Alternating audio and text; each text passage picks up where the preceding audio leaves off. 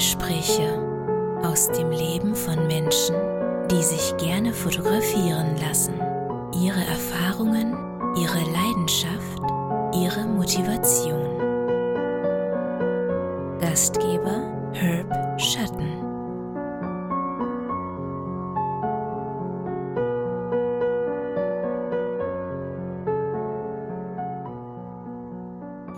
Ja, herzlich willkommen zur, ich glaube, hab, eigentlich wollte ich noch nachschauen, ich glaube die Folge 19 ist es, der Modellgespräche. Heute mit einem Gast. Gast wird neuerdings ja immer gegendert, auch habe ich jetzt irgendwie öfter mal gehört. Äh, Gästin ist irgendwie ein neues Wort. Aber ich bleib bei Gast. Nicht, dass ich irgendwas gegen Gendern hätte, ganz im Gegenteil. Aber ich glaube, bei Gast stimmt's einfach nicht. Also mit einem Gast weiblicher Art mit der jungen Dame habe ich schon öfter mal versucht, irgendwas äh, auf die Reihe zu kriegen und aus verschiedenen Gründen hat es nicht geklappt. Deshalb freue ich mich umso mehr, dass es heute geklappt hat. Und ich begrüße ganz herzlich Laura. Hallo. Hallo. Mit ganz professionellem Audio-Equipment, wie ich sehe. Das hatte ich noch nie.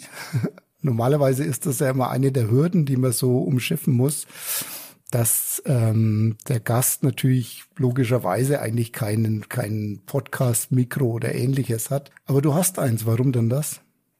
Ja, es gibt ja für alles immer ein erstes Mal. Aber du hast es nicht extra gekauft, oder? Nein, nein, obwohl du es natürlich selbstverständlich wert wärst. Ähm, Selbstverständlich. Also erstmal freue ich mich auch, dass wir das endlich mal hingekriegt haben, dass wir uns heute hier sprechen und hören können und auch kennenlernen in dem Zuge ja tatsächlich. Genau, wir ähm, haben uns noch gar nicht gesehen. Ne? Genau, da freue ich mich.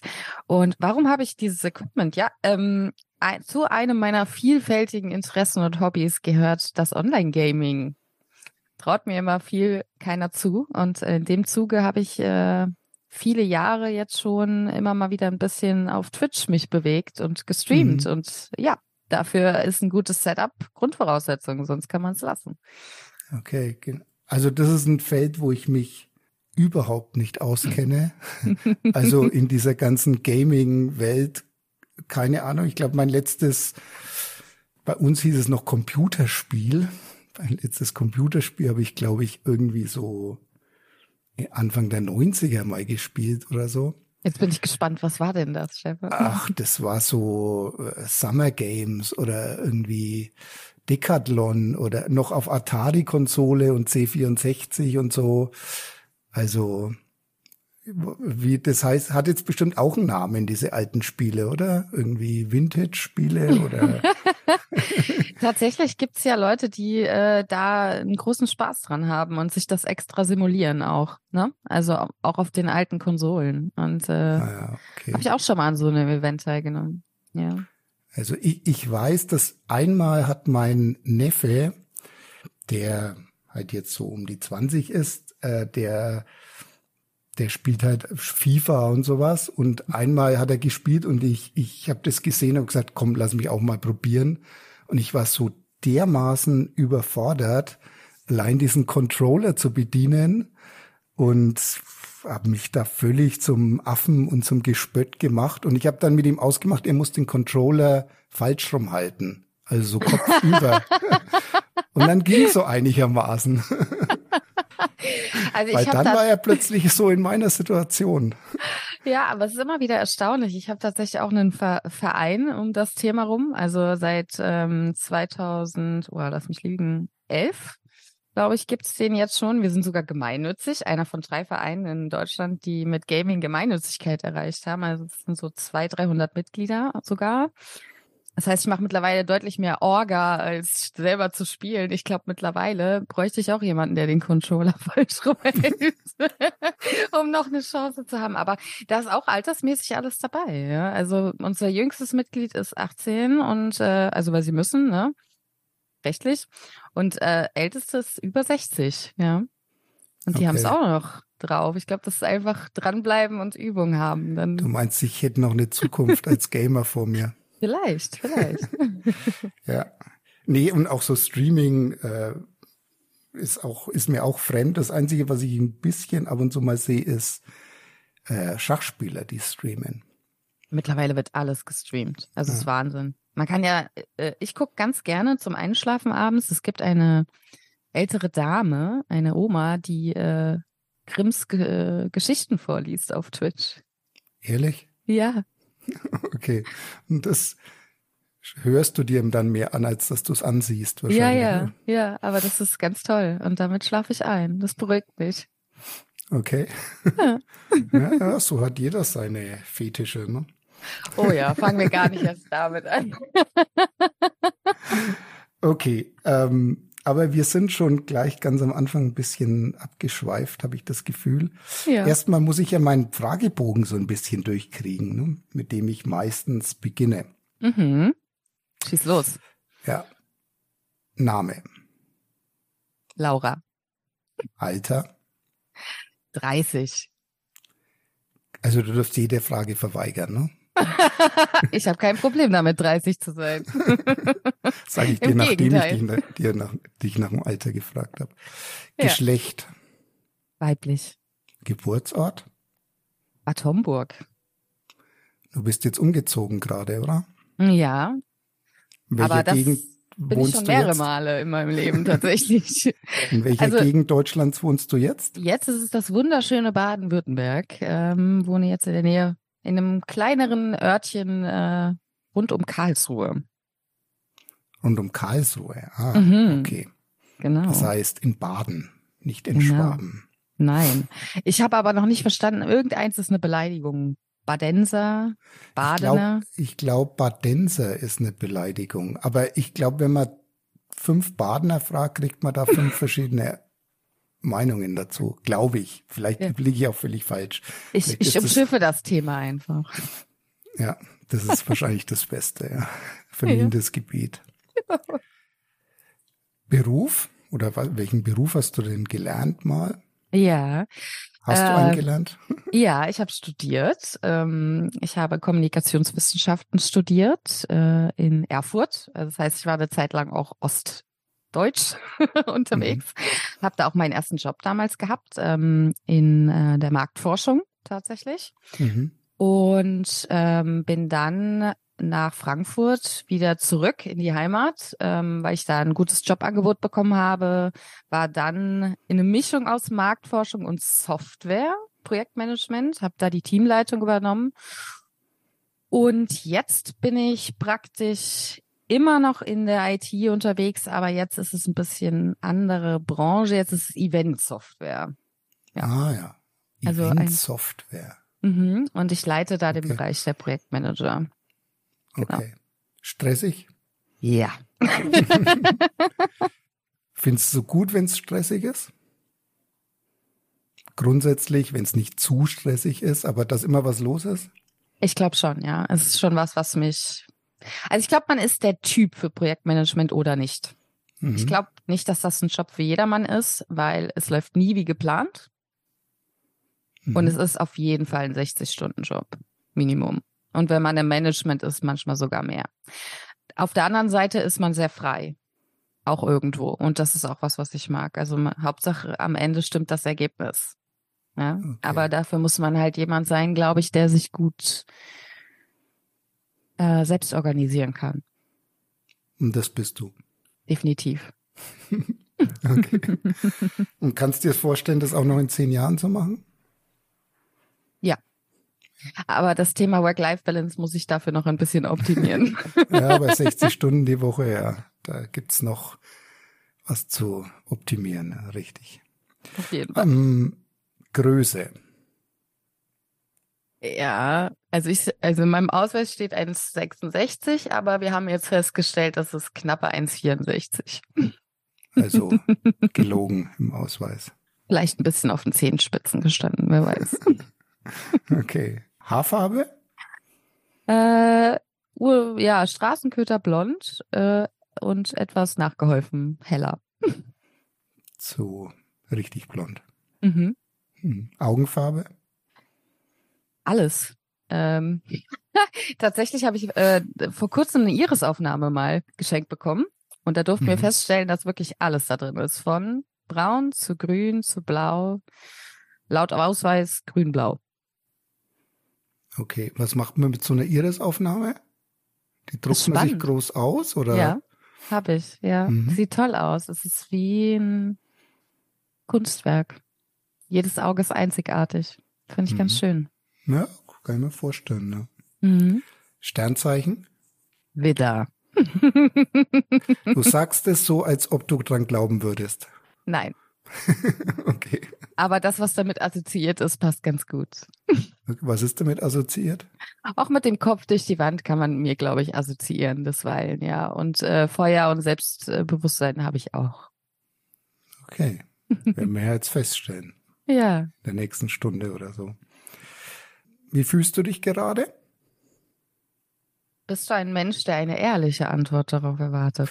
Sonst, würde ich, sonst würde ich die Frage nicht stellen. Also ist es nicht dieses und wie, wenn mhm. man sich kurz trifft. Also es ist schon, wie fühlst du dich gerade? Also du musst jetzt nicht deine, dein Innerstes entblättern, einfach so die, dein Gemütszustand gerade. Da ich ja Marktforscher bin, äh, kategorisiere ich gerne in Skalen. Mhm. Und wenn wir jetzt sagen, wir haben eine Ich fühle mich gut Skala äh, von eins bis zehn und zehn ist sehr gut, dann würde ich sagen, hm, eine ganz gute sieben heute. Mhm. Okay. Wobei ich es jetzt gar nicht so, so global, wie du dich insgesamt dein Befinden, sondern eher so, ich bin gerade aufgeregt, ich bin gerade müde, ich bin gerade durstig, ich muss aufs Klo, was, was einem gerade so durch den, durch den Kopf geht. Und ja. ich bin ganz ich bin tiefenentspannt gerade in dieser Minute. Also aufgeregt bin ich nicht. Äh, ich bin grundsätzlich nie bei sowas aufgeregt. Hm. Ähm, aber ich bin auf jeden Fall müde. aber das bin ich im Moment sehr viel, weil einfach viel passiert gerade. Ja, hm. müde. Und Hunger habe ich eigentlich auch immer. Hm? Hunger hast du auch immer. Mhm. Okay, also jetzt auch. Also du ja. darfst übrigens auch essen, wenn du möchtest. Ne? Aber ohne das Schmatzen. Würde bestimmt auch einen Fetisch bedienen, aber ich glaube, das lassen wir lieber.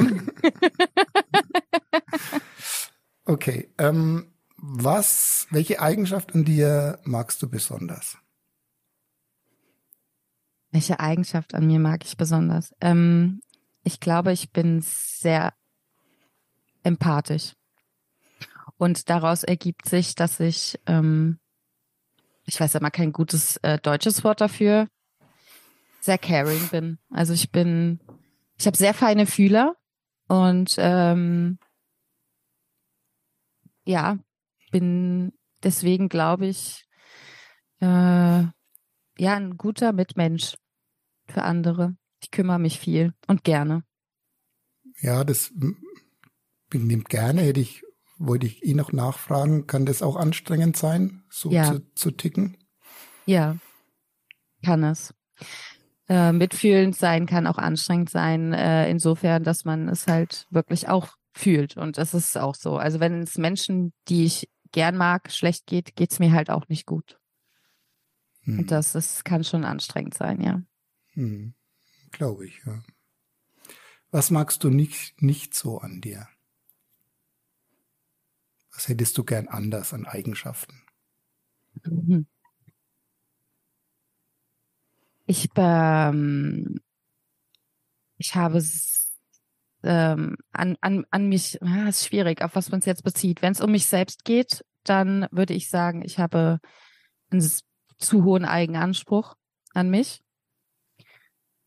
Mm, und das kann dazu führen, dass ich ungeduldig werde. Und das kann sich auswirken auf mein Umfeld. Das heißt, dass mhm. ich das dann auch mal auslasse. Ich bin dann aber auch niemand, der sich einen Zacken aus der Krone bricht, um das zuzugeben und sich zu entschuldigen. Aber das kann schon mal sein, dass man das abkriegt dann. Okay. Ja. Das heißt, du kannst auch mal anstrengend für dein Umfeld sein? Auf jeden Fall. ja. Okay. Das heißt, es gibt auch Menschen, die mal eine Pause von dir brauchen, ab und zu. Davon gehe ich aus. Auf jeden Fall, ja. Okay. Ja, ist ja oft so, ne? Also ja auch nichts, nichts Schlechtes. Ne? Mm, was würdest du gerne können, was du noch nicht kannst? Oder was würdest du besser, gerne besser können? Das wäre jetzt, also es ist eine sehr tiefe Antwort, aber äh, meine Community weiß darüber ja Bescheid. Ähm, ja, ich würde mich gerne, ja, spielt eigentlich in diesen hohen Anspruch mit rein. Ich würde gerne mehr Selbstliebe können. Also ein Unterschied, ob man selbstbewusst ist oder Selbstwert hat, sagen wir es mal so. Ähm, und das fehlt mir desweilen noch und das würde ich gern besser können. Mir Fehler erlauben, ähm, ja, Dir Fehler erlauben, heißt es auch dir Fehler, also zugestehen und dir vielleicht auch Fehler zu verzeihen? Ja, mir Pausen zu gönnen, mir zu gönnen, dass ich nicht alles schaffen kann, immer zu 100 Prozent. Mhm. Warst du schon immer so? Ja, also ja, ich bin auch, können wir ja so offen sagen, wie gesagt, auch das, mit dem gehe ich auch sehr offen in meiner Community um, äh, dass ich dahingehend auch in Behandlung bin. Mhm. Also Therapie, Thema Traumatherapie, Thema Panikattacken, Angststörungen und alles, was sich so darum bewegt. Und das spielt da rein. Also das ist so die Basis dessen, denke Mhm. ich. Ja. Mhm. Ja. Ja, da können wir ja später vielleicht auch noch mal ein bisschen dem mehr Raum geben. Aber wenn du jetzt sagst, so, dass ähm, du gehst da offen damit um, das ist was, was mir so in den letzten wenigen Jahren aufgefallen ist, dass das jetzt schon, dass man mit dem Thema Therapie oder einfach zu sagen, eine Therapie zu machen, ist was ganz Normales irgendwo. Ne? Dass, Ja, das, dass das viel normaler geworden ist und dass das viel mehr in die Öffentlichkeit getragen wird und man einfach sagt, ja, ich mache eine Therapie, weil mir das gut tut, was ja so in meiner Generation, als ich, sagen wir mal, in deinem Alter war, noch überhaupt nicht so war. Ja, ich glaube, wir sind noch nicht da, wo wir sein müssten. Mhm. Weil eigentlich, also aus meiner Sicht ist eine psychische Erkrankung ist, ist genauso dramatisch oder wichtig, drastisch, wie wenn mir ein Bein fehlt, ja, wie eine körperliche. Ähm, aber ich glaube, wir sind auf einem guten Weg. Ja, also, und dafür brauchst Menschen meines Erachtens, die offen über sowas sprechen. Weil umso mehr über solche Themen gesprochen wird, sogenannte Tabuthemen, wie man ja gerne sagt, da gibt's ja einige, nicht nur die, umso mehr haben andere Menschen das Gefühl, ach, guck mal, der geht's Mhm. ja genauso wie mir und trauen sich dann vielleicht auch darüber zu sprechen oder aktiv zu werden oder eine Therapie zu beginnen. Und das ist immer das Schönste, was ich, was ich sehe in meiner Community, wenn ich darüber spreche und denen Updates gebe, dass dann natürlich auch viel äh, schlechte Kommentare kommen. Das ist halt Social Media, ne? Das wissen wir. Aber ja, es sind täglich ein, zwei dabei, die dann sagen, oh, du hast mich inspiriert, auch mal zum Therapeuten zu gehen. Und das reicht mir dann schon als Geschenk. Mhm. Das glaube ich, ja. Ja. Wobei das gar nicht so einfach ist, oder? Zu sagen, ich gehe mal zum Therapeuten, weil man ja nicht einfach so einen Termin beim Therapeuten kriegt, so viel ich weiß. Sondern es ziemlich schwierig ist. Ja, wobei äh, man, wenn man ein paar Kniffe kennt, und das ist zum Beispiel ja auch was, was ich teile, also ich einfach Tipps gebe, wie man am besten vorgeht, wo man sich wohin wendet, dann äh, kann das schneller gehen, als man meint. Ja, also man muss halt genau wissen, was man braucht und wen man braucht ähm, und wo man sich hinwenden muss. Und dann äh, kann das fix gehen. Also ich habe alle drei Therapeuten bisher, die ich brauchte oder gesucht habe und jetzt suche ich gerade wieder neu, weil Wohnortwechsel, ne? Mhm. Unter äh, zwei Monaten gehabt, Mhm. einen festen Platz. Und da gibt's Leute, die suchen ein Jahr. Hm, weiß ich nicht, möchte nicht unterstellen, dass ähm, sie sich nicht genug Mühe geben, aber manchmal ist es ja auch ein äh, Selbstverarschen. Mhm. Ja, das bestimmt. Aber es gibt natürlich auch die andere Seite, dass man natürlich auch sagen kann, manche Menschen, die vielleicht einen Therapeuten sogar am nötigsten hätten, haben auch deshalb, weil, weil sie ihn so nötig haben, gar nicht die Power und den Antrieb, Ja.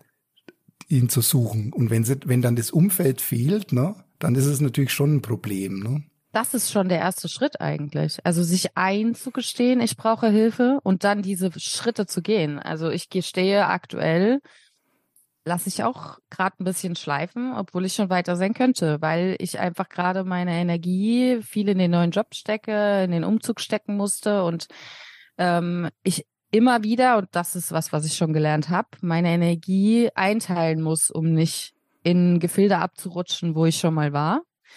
Ähm, und da muss ich priorisieren. Und da mhm. ist gerade die Prio eben erstmal die Basis zu schaffen, jetzt beruflich und wieder von einem Zuhause. Also, dass man, wenn man ähm, einfach, sage ich mal, jemand ist mit einer psychischen Erkrankung, welcher Art auch immer, sich genau überlegen muss, für was man in Energie investiert. Und auch die Suche nach einem Therapeuten ist ein Energieinvest, weil man muss sich immer wieder neu vorstellen, immer wieder neu erklären, seine Story darlegen. Ähm, und es muss ja auch funken. Ne? Es kann ja auch einfach mhm. Pech sein, dass man fünf, sechs Stück kennenlernt und mit denen passt es einfach nicht, menschlich. Mhm. Ne? Und dann kann das natürlich schon auch zehrend sein ne? und enttäuschend. Mhm. Ja. Okay. Ja, da sind wir schon jetzt ziemlich, ziemlich schnell in ein sehr, ja, ähm, deepes Thema reingerutscht, dem ich auch gar nicht aus dem Weg gehen möchte. Im Gegenteil. Aber ich würde es dann trotzdem, ich würde gern noch äh, länger mit dir sprechen, weil ich auch glaube zu wissen, dass dir das auch sehr wichtig ist, das Thema. Ähm, unter anderem, ja. Unter anderem, ja. Eben unter anderem und darum möchte ich nicht nur darüber mit dir sprechen. Erstmal wollte ich dich fragen, jetzt haben wir ja so einen kurzen Fragebogen gehabt. Was wäre denn noch wichtig über dich zu wissen? Was denkst du? Was ist jetzt noch viel zu kurz gekommen, um zu wissen, wer Laura ist? Natürlich tausend Sachen, aber welche wichtige würde dir einfallen? Also ich äh, bekomme sehr häufig gespiegelt, dass ich ein Mensch bin, der sehr viele Widersprüche in sich trägt und einfach viele Dinge, die man nicht erwartet. Ne? So und ähm, ich glaube, da spielt zum Beispiel rein, dass mein Job oft unerwartet kommt oder ähm, auch Gaming zum Beispiel etwas ist, wo man mir nicht zutraut, klischeeseitig auf den ersten Blick. Und dann wiederum ist es das Modeln. Und ich glaube, was, was auch etwas ist, was mich sehr stark ausmacht und geprägt hat, ist, dass ich eben sehr schwer krank war. Mhm. Ähm, das ist was, was womit ich auch sehr offen, eins der Themen, die mir sehr wichtig sind, sehr offen umgehe, weil es auch ein Tabuthema ist, weil ich schwer krebskrank war. Und all diese Dinge machen einem ja zu jemandem. Und mein, eins meiner Grundcredo, die ich im Leben vertrete, ist, umso mehr du über einen Menschen weißt, umso mehr kannst du verstehen, warum er ist, wie er ist. Und das macht ein Miteinander einfacher. Und deswegen bin ich jemand, der sehr transparent mit Dingen umgeht, und das kann manchmal Menschen überfordern. okay. Ich was ich nur kurz drüber nach. Ja. ja. ja aber du darfst gern weiterreden. Was ich auch, was ich glaube ich auch sagen kann, ich rede viel und gerne. Ach was. das merkst du schon. ich bin sehr kommunikativ. Ähm, das kann auch manchmal überfordernd sein. Daran übe ich aber ähm, die goldene Mitte. Und ich bin ein Mensch der Extreme auch. Also alles, was ich tue, tue ich 150 Prozent. Und das ist gut und schlecht. mhm. In einem. Kann, ja, kann ich mir vorstellen. Ja. Wenn du jetzt sagst, du bist so sehr kommunikativ, redest ganz so viel, hm, wie hast du dann ein Problem mit Menschen, die das gar nicht sind? Oder genießt du das eher? Also wenn du dir jetzt einen Partner oder eine Partnerin vorstellst und sagst, die ist eigentlich sehr, sehr ruhig und wäre das jetzt ein Problem? Also ich weiß jetzt überhaupt nichts über deinen Beziehungsstatus, aber rein als Gedankenexperiment oder würdest du dir jemanden wünschen, der genauso tickt wie du? Das ist eine gute Frage. Kann ich, glaube ich, gar nicht so ein eindeutig beantworten, weil es natürlich das Gesamtpaket Mensch ist. Klar. Und ich habe, sag ich mal, also ich bin Single, das können wir jetzt mal kurz okay. so feststellen. Ähm, ich habe auch keine Präferenz, was Geschlechter betrifft. Ist vielleicht auch was, was man über mich wissen sollte und Sinn macht vielleicht im Rest des Gesprächs. Also ich be bezeichne mich als pansexuell. Für mich spielt Geschlecht keine Rolle, sondern ich verliebe mich in Menschen. Und Menschen, die in meinem Umfeld sind, wenn ich jetzt so betrachten würde, da ich ja Single bin, kann ich nur mein anderes Umfeld betrachten. Ähm, so die vier, fünf wichtigsten Menschen sind, was das betrifft, sehr heterogen. Also es gibt sehr ruhige Menschen darunter und auch sehr extrovertierte. Und ich glaube, es kommt darauf an, wie es mir gerade geht. Ein Mensch, der sehr ruhig ist, kann mich ja auch beruhigen, was mhm. gut sein kann. Und ein Mensch, der sehr extrovertiert ist, kann mit mir ausflippen gehen. ich brauche beides, glaube ich. Mhm. Okay, interessant. So, wir müssen ja so ein bisschen auch übers Modeln reden, ne? Weil mhm. wir sind ja schließlich in den Modellgesprächen und du modelst ja auch. Und das machen wir auch gleich, aber ich vorher möchte ich noch eine Sache mit dir machen. Und zwar, ich habe so ein kleines Fable für ähm, Zitate. Und ich möchte dich mit drei Zitaten konfrontieren und möchte einfach von dir wissen, wie du darüber denkst, ob du dem zustimmst oder ob du die Sache ganz anders siehst.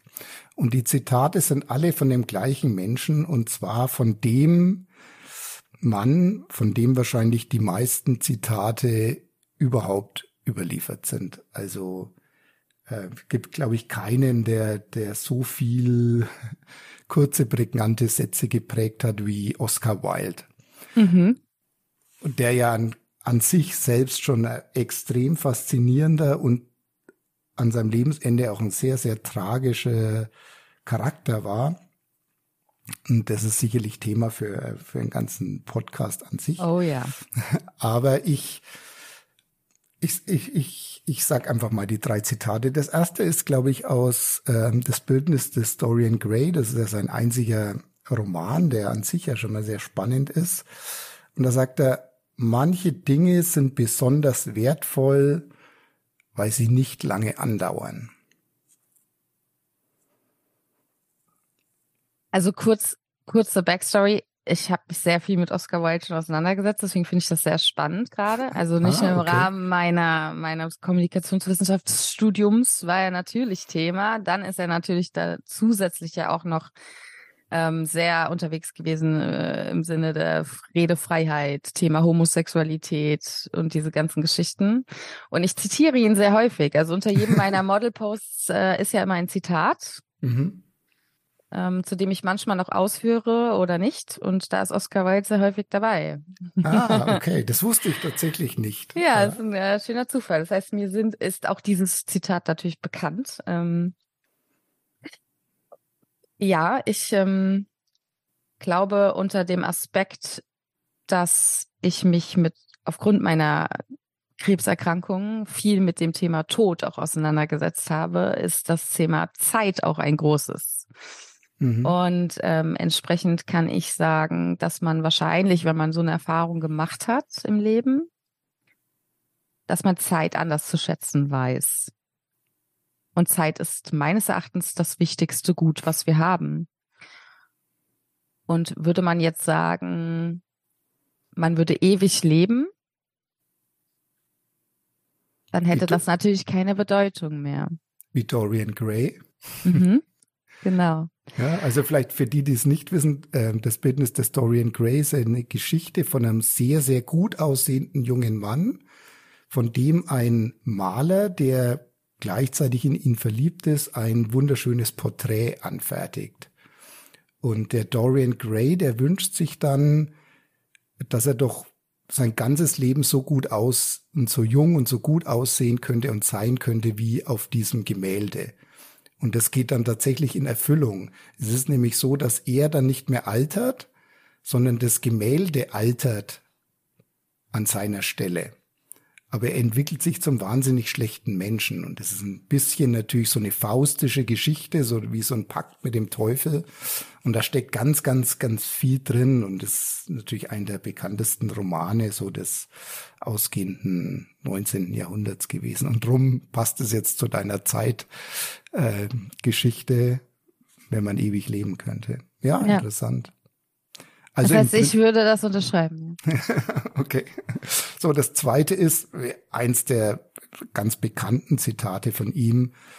Alles in der Welt dreht sich um Sex. Nur nicht beim Sex. Beim Sex geht es um Macht. Uh, das kenne ich tatsächlich noch nicht, das Zitat. Ähm, Wow. also das Thema Sexualität ist auch eins der Themen, mit dem ich mich sehr viel beschäftige. Klar, wenn man äh, auch in der ähm, queeren Szene unterwegs ist, ist mhm. man da, glaube ich, ein bisschen grundlegend offener. Ähm, also auch das Thema Pansexualität oder auch Polyamorie, alternative Beziehungskonzepte sind Dinge, über die ich spreche und mit denen ich mich beschäftige. Ähm, da ich mich nicht so in den klassischen Gefilden bewege. Ähm, ich glaube, nein, ich würde das nicht unterschreiben. Mhm. Ich glaube, ähm, dass das bei manchen Menschen so ist, aber dann haben sie ein ungesundes Verhältnis zum Sex. Mhm. So würde ja. ich das jetzt beantworten, ja. Mhm, kann ich gut verstehen. Ist sicherlich sehr pauschalisiert. Und man muss natürlich auch sehen, dass dieses Zitat halt, ja, 130 Jahre alt ist oder so, ne? Ja, in dem Kontext klar. Ähm, ich meine, es wurden Kriege geführt für Frauen. Mhm. das spielt ja da auch ein bisschen rein, ne? Äh, Troja und was wir nicht alles ja, da aufzählen können. Helena, ja. ja, genau. Ähm, und es ist natürlich etwas, womit äh, man spielen kann und womit Macht ausgeübt werden kann, aber meines Erachtens nicht sollte. Hm, das schon, ja. Hm, ja. Klar. Von daher würde ich das nicht unterschreiben. Also zumindest aus meinen aus meiner Sicht nicht, nein. Mhm. Okay. Das dritte ist, heißt, Egoismus bedeutet nicht, so zu leben, wie man leben möchte, sondern von anderen zu verlangen, so zu leben, wie man leben möchte. Ja. Ja, ja kann ich ja. auch zu 100 Prozent unterschreiben. Ähm, weil würden wir uns alle wirklich so sein lassen, wie wir sein wollen, dann hätten wir ganz, ganz viele Probleme nicht. ähm. Das ist nicht, auf das habe ich jetzt gewartet. Ich war etwas kurz irritiert. Ja, ja. ich habe die Spannung aufgebaut. Nein, ja. aber ähm, ich würde selber von mir behaupten, ich bin alles andere als egoistisch, aber selbstbestimmt. Und das ist ein großer Unterschied und ein Unterschied, den viele verwechseln. Mhm. Wir haben viele Menschen, die mit einer Erwartungshaltung an andere herantreten. Und es ist ein ganz schmaler Grad zwischen, ohne das zu kryptisch formulieren zu wollen, ich würde mir von dir wünschen das oder ich erwarte von dir das. Mhm.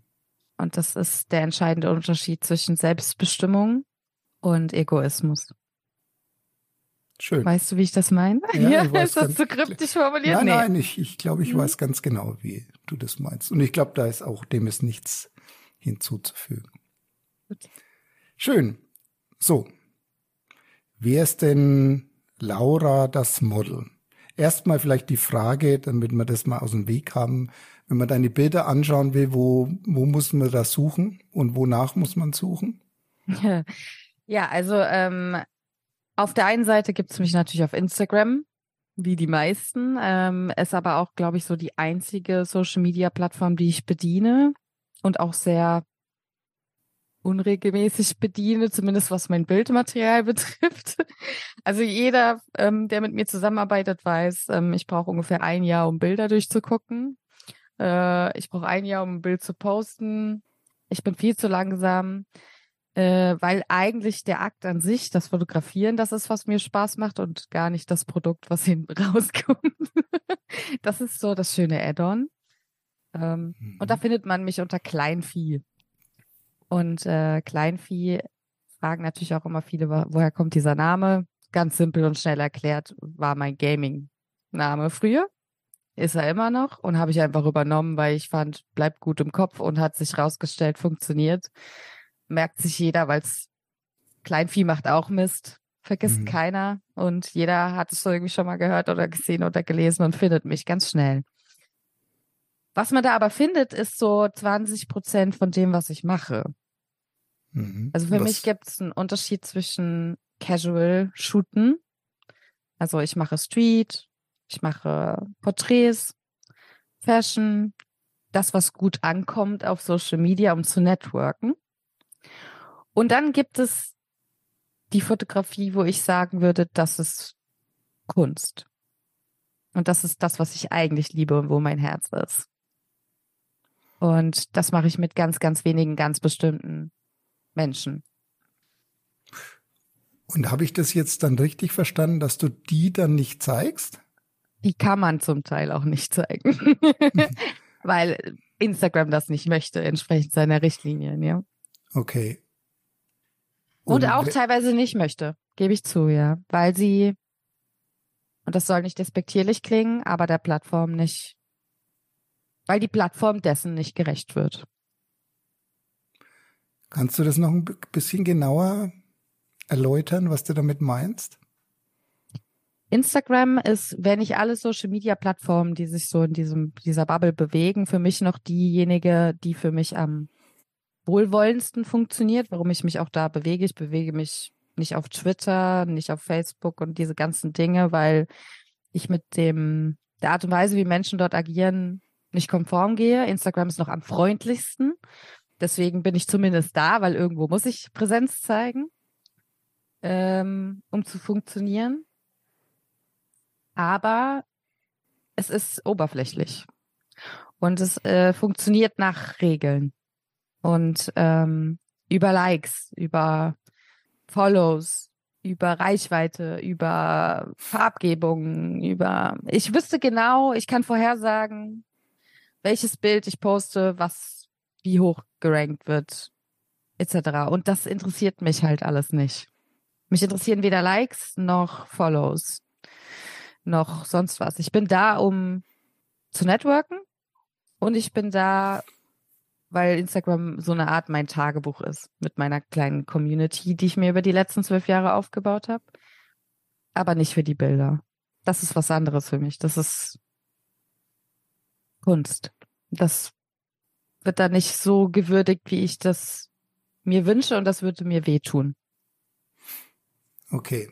Jetzt hast du natürlich alle ganz neugierig gemacht, die jetzt zuhören und sich denken, Mist, jetzt sehe ich nur die 20 Prozent, wenn ich auf Lauras Kleinvieh-Account schaue. Ich will aber gern die anderen 80 Prozent sehen. Okay, die willst du nicht zeigen, zum Teil. Zum Teil darfst du nicht zeigen. Mhm. Ähm, ist auch dein, natürlich dein gutes Recht. Aber kannst du es beschreiben, worum sich's denn da handelt oder in welche Richtung geht es und, und welche Art von Bildern liegen, liegen dir vielleicht besonders nah am Herzen? Ähm, ich habe in einem anderen Podcast, beziehungsweise es war kein Podcast, es war ein, ein, ein Insta-Live-Interview, habe ich die Frage gestellt bekommen, wenn du in deinem äh, Leben nur noch eine Art von Shooting machen dürftest, was wäre das? Und dann war meine Antwort, ich komme ohne alles äh, nackt und ungeschminkt. Und mein Gegenüber hat eine Analogkamera. Mhm. Mm, und das beschreibt es, glaube ich, kurz gefasst sehr gut. Dabei geht es aber nicht darum, dass es nackt ist, unbedingt, sondern dass es pur ist. Also ich bin Dafür habe ich gebraucht Zeit, um mich zu lieben, zumindest was mein Körper und mein Äußeres betrifft, mit all meinen Narben, die ich habe, äh, durch die Erkrankungen, alle meine Fehler, wie man sie nennt. Ähm, und das kann ich da ausleben. Und was ich daran so liebe, ist, dass es nichts gibt, wenn man Akt fotografiert, was ablenkt, sondern es geht wirklich um mich in dem Moment als Person, mhm. genauso wie ich bin und wie es mir gerade auch geht, in Kombination mit meinem Gegenüber. Weil niemand könnte dieses Bild, was in dem Moment entsteht, mit jemand anderem machen oder reproduzieren. Und diese Mischung, diese Einzigartigkeit des Moments ist das, was ich daran liebe. Mhm. Ja. Okay, ich glaube, ich verstehe. Zumindest ein Teil davon. Ich habe aber trotzdem noch eine Frage. Mhm. Äh, jetzt hast du so ein bisschen ja die Rahmenbedingungen abgesteckt. Also du kommst, wie du bist, ja? ungeschminkt, ohne Klamotten. Also kommst wahrscheinlich schon mit Klamotten, aber legst die dann Na ab. Ja, wäre mir auch wurscht. Der Fotograf oder die Fotografin fotografiert eher mit einer Analogkamera, die, glaube ich, weiß, was damit gemeint ist mit der Aussage. Ja. Ähm, aber dann können ja trotzdem je nach Fotograf natürlich sehr, sehr unterschiedliche Bilder dabei entstehen. Ja. Ja. Ja. Ähm, aber kannst du jetzt nochmal genau vom Bildergebnis her beschreiben, stimmungsmäßig oder so stilmäßig so ein bisschen, was dir da am nächsten liegt? Es kann ja, wenn man jetzt von Aktfotografie spricht, ja, ja kann das eher in die glamouröse Richtung gehen oder in die sehr sinnliche Richtung oder in die Richtung, die jetzt überhaupt nicht sexualisiert oder erotisch ist. Ja, ähm, vielleicht auch in die sehr verletzliche Richtung. Es gibt ja ganz viele verschiedene Spielarten und auch Bildstile. Ne? Ja. Ob, ähm, ob das sehr dark ist oder lichtdurchflutet oder ja, du weißt, was ich meine. Ja. Also auch da ist alles dabei. Und da mag ich besonders, weil ich habe ja schon angedeutet, es sind ganz bestimmte Menschen, mit denen ich das mache und mit denen, wenn man sich ja lange kennt, das ist für mich Voraussetzung für diese Kunst. Also ich arbeite mit keinem in der Fotografie grundsätzlich, den ich nicht mag.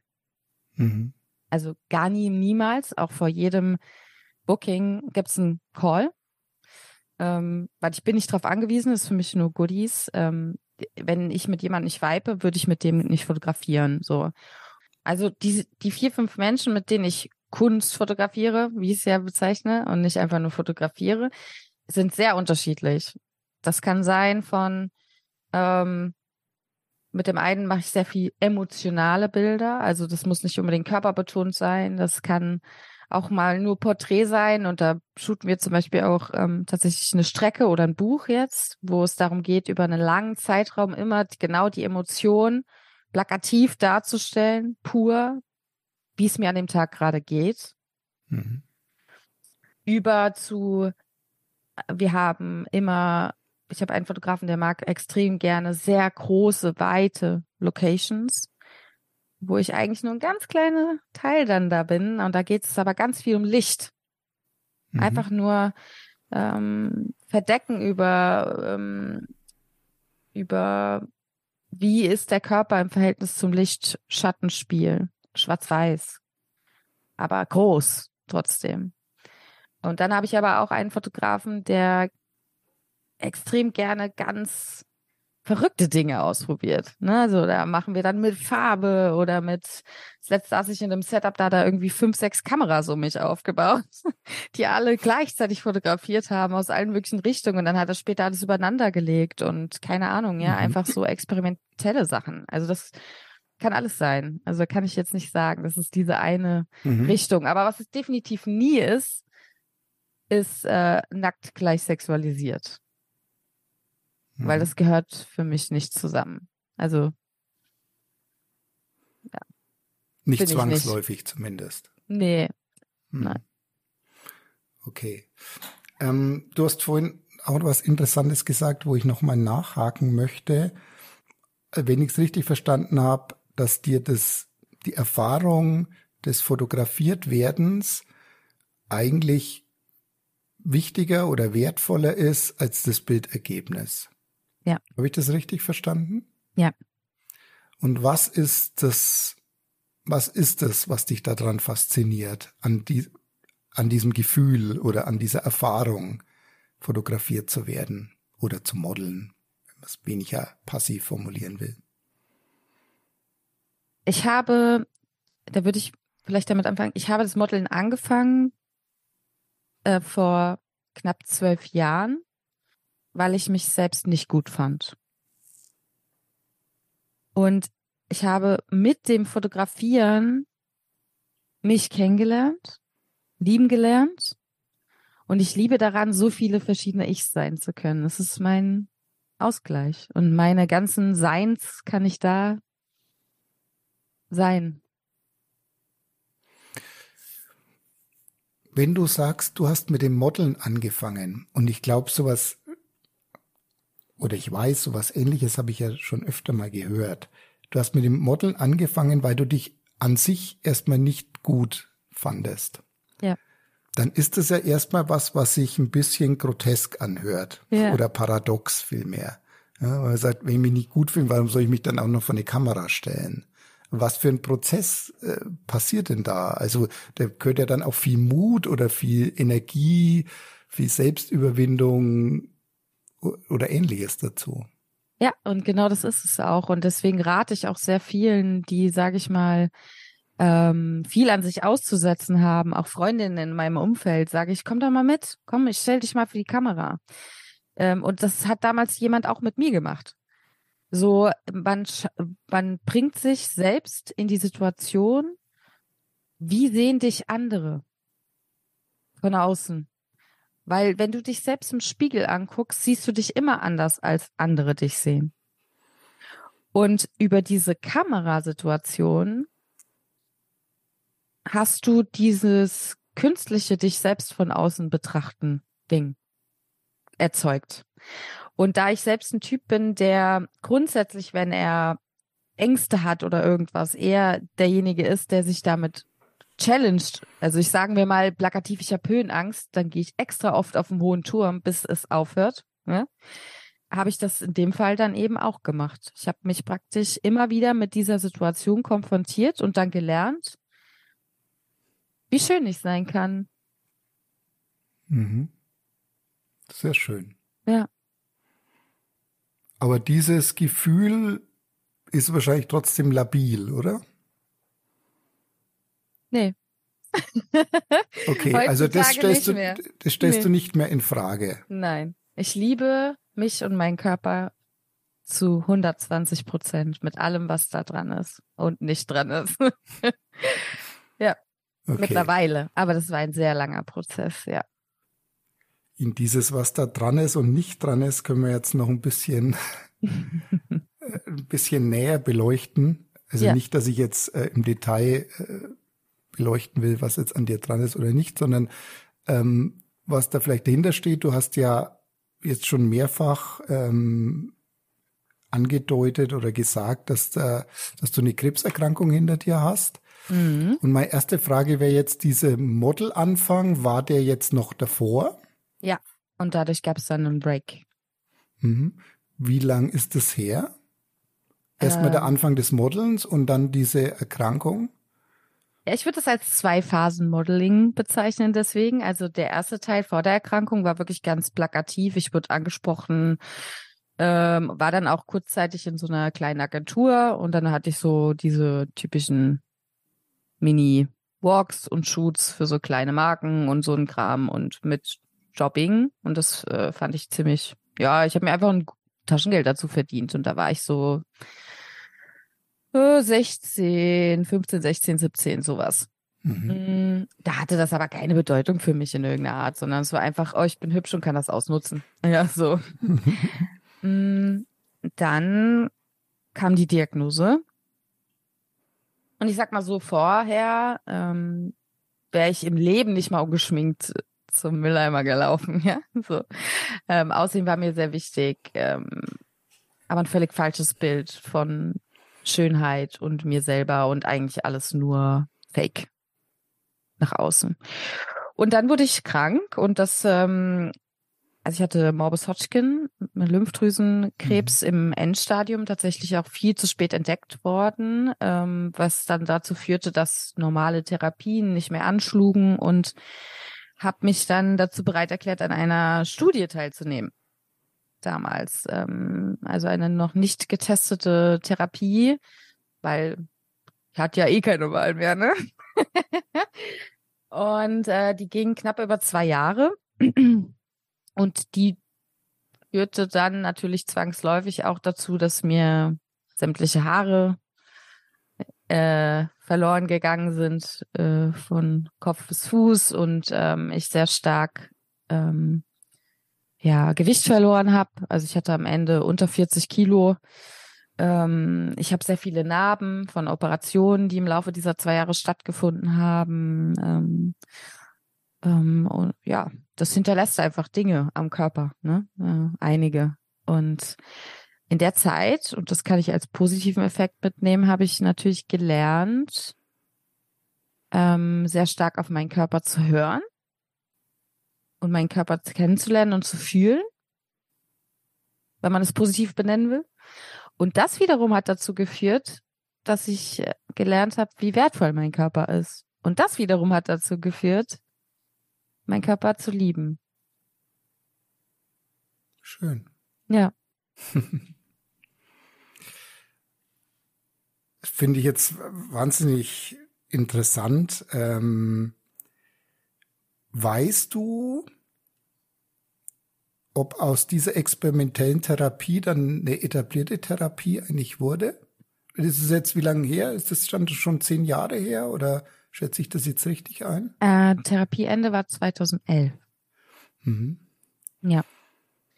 Ähm, es gibt mittlerweile Therapien, die daraus entstanden sind, ja, und man verpflichtet sich auch auf 20 Jahre zur Regelmäßigkeit. Äh, Nachwirkungen müssen ja nachgewiesen werden. Ne? Also mhm. wir gucken ja jetzt und ich muss alle, mindestens alle Jahr, besser alle Halbjahr hin und einen Tag dort verbringen und alles abgeben, machen, tun, Blut und alles, ähm, Knochenmark, Haare, Zehennägel von oben bis unten wird auseinandergenommen, weil sie natürlich gucken müssen, was passiert über Jahre hinweg mit dir danach. Ähm, aber ja, ich habe was zur Wissenschaft beigetragen. ja.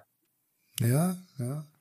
Also bist du dem Sensenmann dann nochmal von der Schippe gesprungen. Mhm. Quasi. Ja. Mein Papa sagt immer, ähm, ich bin wie eine Katze. Ich habe sieben Leben. Mhm. Und äh, von daher, ich bin noch hast da. Du noch, hast du noch sechs? ja. Nee, vielleicht noch drei oder so. okay. Aber diese Krebserkrankung in Kombination mit der Therapie hat dann bis auf die Narben auch noch andere Spuren in deinem Körper hinterlassen. Du hast jetzt schon mal ein bisschen angedeutet, auch mit dem Untergewicht wahrscheinlich, das du hast, ja. dass das damit zusammenhängt, oder? Genau, also wenn ich jetzt zusammenfassen müsste, was so die Nachwirkungen sind, ist es ähm, also A, habe ich kaum Wimpern, Augenbrauen und an anderen Stellen auch beinahe keine Haare, was an manchen Stellen schön ist, an manchen weniger sinnvoll. Ähm, Geschmäcker unterschiedlich. Genau. ähm, aber das ist der Grund zum Beispiel, warum ich künstliche Wimpern habe und tätowierte mhm. Augenbrauen. Das ist aber auch so das einzig nicht echte an mir, aber zwangsläufig ist da halt nichts mehr da. Also war es notwendig. Dann eben die Narben, die ich zahlreich habe überall, wo äh, Tumore entnommen wurden. Ähm, dann bin ich äh, zu sehr hoher Wahrscheinlichkeit unfruchtbar. Mhm. Ähm, eine der Nebenwirkungen, weil es eine sehr aggressive Therapie ist, mhm. habe mir Eizellen einfrieren lassen, aber also sicherheitsbedingt äh, habe ich die da so, aber selbst ob das noch was bringen würde, wüsste man nicht.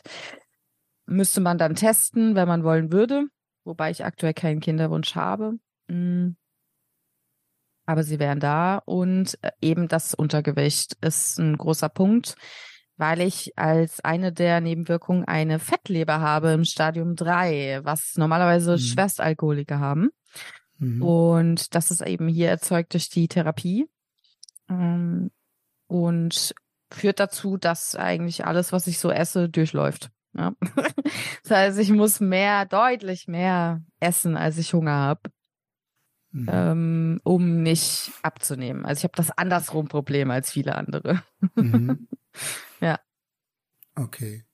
Aber so eine, ich muss ihn nochmal nachfragen, auch wenn es jetzt sehr, sehr ins, ins medizinisch Nördliche geht. Und diese, dieses Fettleberstadium, das ist auch, kann sich nicht wieder zurückbilden. Doch, weil, kann's. Ja. ja. weil, weil normalerweise, solange eine Leber nicht nekrotisch ist, sollte sie sich ja grundsätzlich regenerieren können. Ja, und da ist man auch dran. Also ich bin da auch ähm, Untersuchungen, warum die sich teils sogar, also manchmal bin ich auch richtig gelb, ne? So, mhm. ähm, das äh, verbessert sich nicht. Mhm. Und ähm, da bin ich auch in der Ernährungsberatung, habe meine Ernährung ganz drastisch umgestellt, auch dass ich immer genug Proteine und Fette zu mir nehmen muss. Ähm, und man, man forscht noch, sagen wir es so. Wir sind im Prozess, ja. Und ähm, Vielleicht gibt's noch andere Ursachen, die dazu beitragen. Einen krassen Stoffwechsel habe ich schon immer gehabt. Also, dass ich sehr schlank mhm. war, war schon immer so. Aber man hat noch nicht genau eruiert, wie man dem Beihilfe schaffen kann, dass es wieder eine Normalisierung annimmt, ja. Bislang. Ja. Okay. Und wenn wir von da aus jetzt so den Bogen zum Modeln wieder und vielleicht auch zu den, zu den sozialen Medien zurückschlagen, dann ist es ja was, was dich auch ein Stück weit umtreibt. Ja. Diese Reaktionen auf deine Statur, einfach mit mhm. einem gewissen Untergewicht. Mhm. Ähm, magst du da ein bisschen erzählen, was da, was da die Thematik ist? Ja, also ich glaube, deswegen ist es auch ein Thema, worüber ich viel spreche ähm, auf meinem Account. Ähm, Thema Bodyshaming, ähm, Thema Diskriminierung grundsätzlich in jeglicher Form. Ähm, und ich krieg sehr viele Anfeindungen. Also wenn ich jetzt mein Postfach öffnen würde, beispielsweise, ähm, könnte ich dir vorhersagen, das sagen wir, ich habe 100 Nachrichten. Und von den 100 Nachrichten sind 40 Prozent sexueller Natur. Ja, ähm, 40 Prozent Bodyshaming und 20 Prozent Positives und Schönes. So würde ich es jetzt äh, kategorisieren. Und das ist natürlich was, womit man umgehen lernen muss und womit man rechnen muss, wenn man sich äh, in einem gewissen ja, Umfeld bewegt. Und ich habe mich dafür entschieden, das zu tun. Ich kann damit umgehen, aber ich ähm, nutze es auch, um dagegen anzugehen. Weil ich feststellen durfte, ignorieren funktioniert nicht. Also werden sie outgecallt, diese Menschen von mir in regelmäßigen Abständen, um eben auch das Thema Bodyshaming in die andere Richtung mal aufs Tablett zu heben, weil das übergewichtige oder mehrgewichtige Menschen ähm, diskriminiert werden, ist mittlerweile sehr gängig und hört man viel und oft, aber dass es andersrum oft genauso ist, wenn man zu schlank ist, äh, eher weniger. Und mhm. das ist mindestens genauso häufig. Und ich bin vielleicht ein Mensch, der damit gut umgehen kann mittlerweile, weil ich Körperliebe gelernt habe und dass mich das abends nicht tangiert und ich sitze und da weine. Aber ich kann mir sehr wohl vorstellen, dass es das kleine 20-jährige Mädel, das eben noch nicht da ist, ganz andere Herausforderungen dann damit hat, wenn sie mit sowas konfrontiert wird. Und die Sachen, die da stehen, möchte ich auch gar nicht aussprechen. Mhm. Ist es dann größtenteils wirklich auch Gehässigkeit oder ist es größtenteils eher sowas wie Gedankenlosigkeit, dass man vielleicht Kommentare macht und einfach nicht die Empathie fehlt, sich vorzustellen, wie das bei jemand ankommt? Ich denke beides. Mhm. Ich glaube eigentlich an das Gute Menschen. Ich glaube auch grundsätzlich nicht, dass hier, äh, dass kein Mensch auf der Welt ist grundlegend einfach nur böse. Alles hat Gründe und Ursachen, aber ich glaube sehr wohl, dass es Menschen gibt, die die Welt einfach brennen sehen wollen, ja. Und das sind auch welche darunter, ja. Die mhm. einfach aufgrund von persönlichen Erfahrungen ähm, sich daran laben, um ihr eigenes Leid zu vergessen, indem sie andere verletzen möchten. Hm. Und die Anonymität des Internets macht es einfacher. Hm, klar. Ich meine, das ist ja sowieso ein sehr spannendes Thema mit Kritik. Und wenn ich das jetzt mal mit unter Kritik äh, subsumiere, auch wenn es vielleicht manchmal einfach Hasskommentare sind. Ja. ja. Aber so eine Kritik, die deckt natürlich am meisten über den auf, der sie äußert. Und meistens ganz wenig über den, den die Kritik eigentlich treffen soll. Und dann fragt man sich halt immer, warum triggert dich das eigentlich so? Also was ist eigentlich deine Motivation, überhaupt sowas zu schreiben?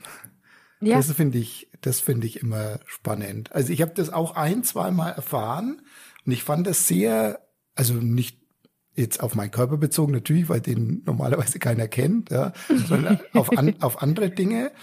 Ähm, und dann fand ich das schon spannend, wo das, ich habe mich dann gefragt, was was äh, entzündet dich jetzt da so, dass du so emotional reagierst?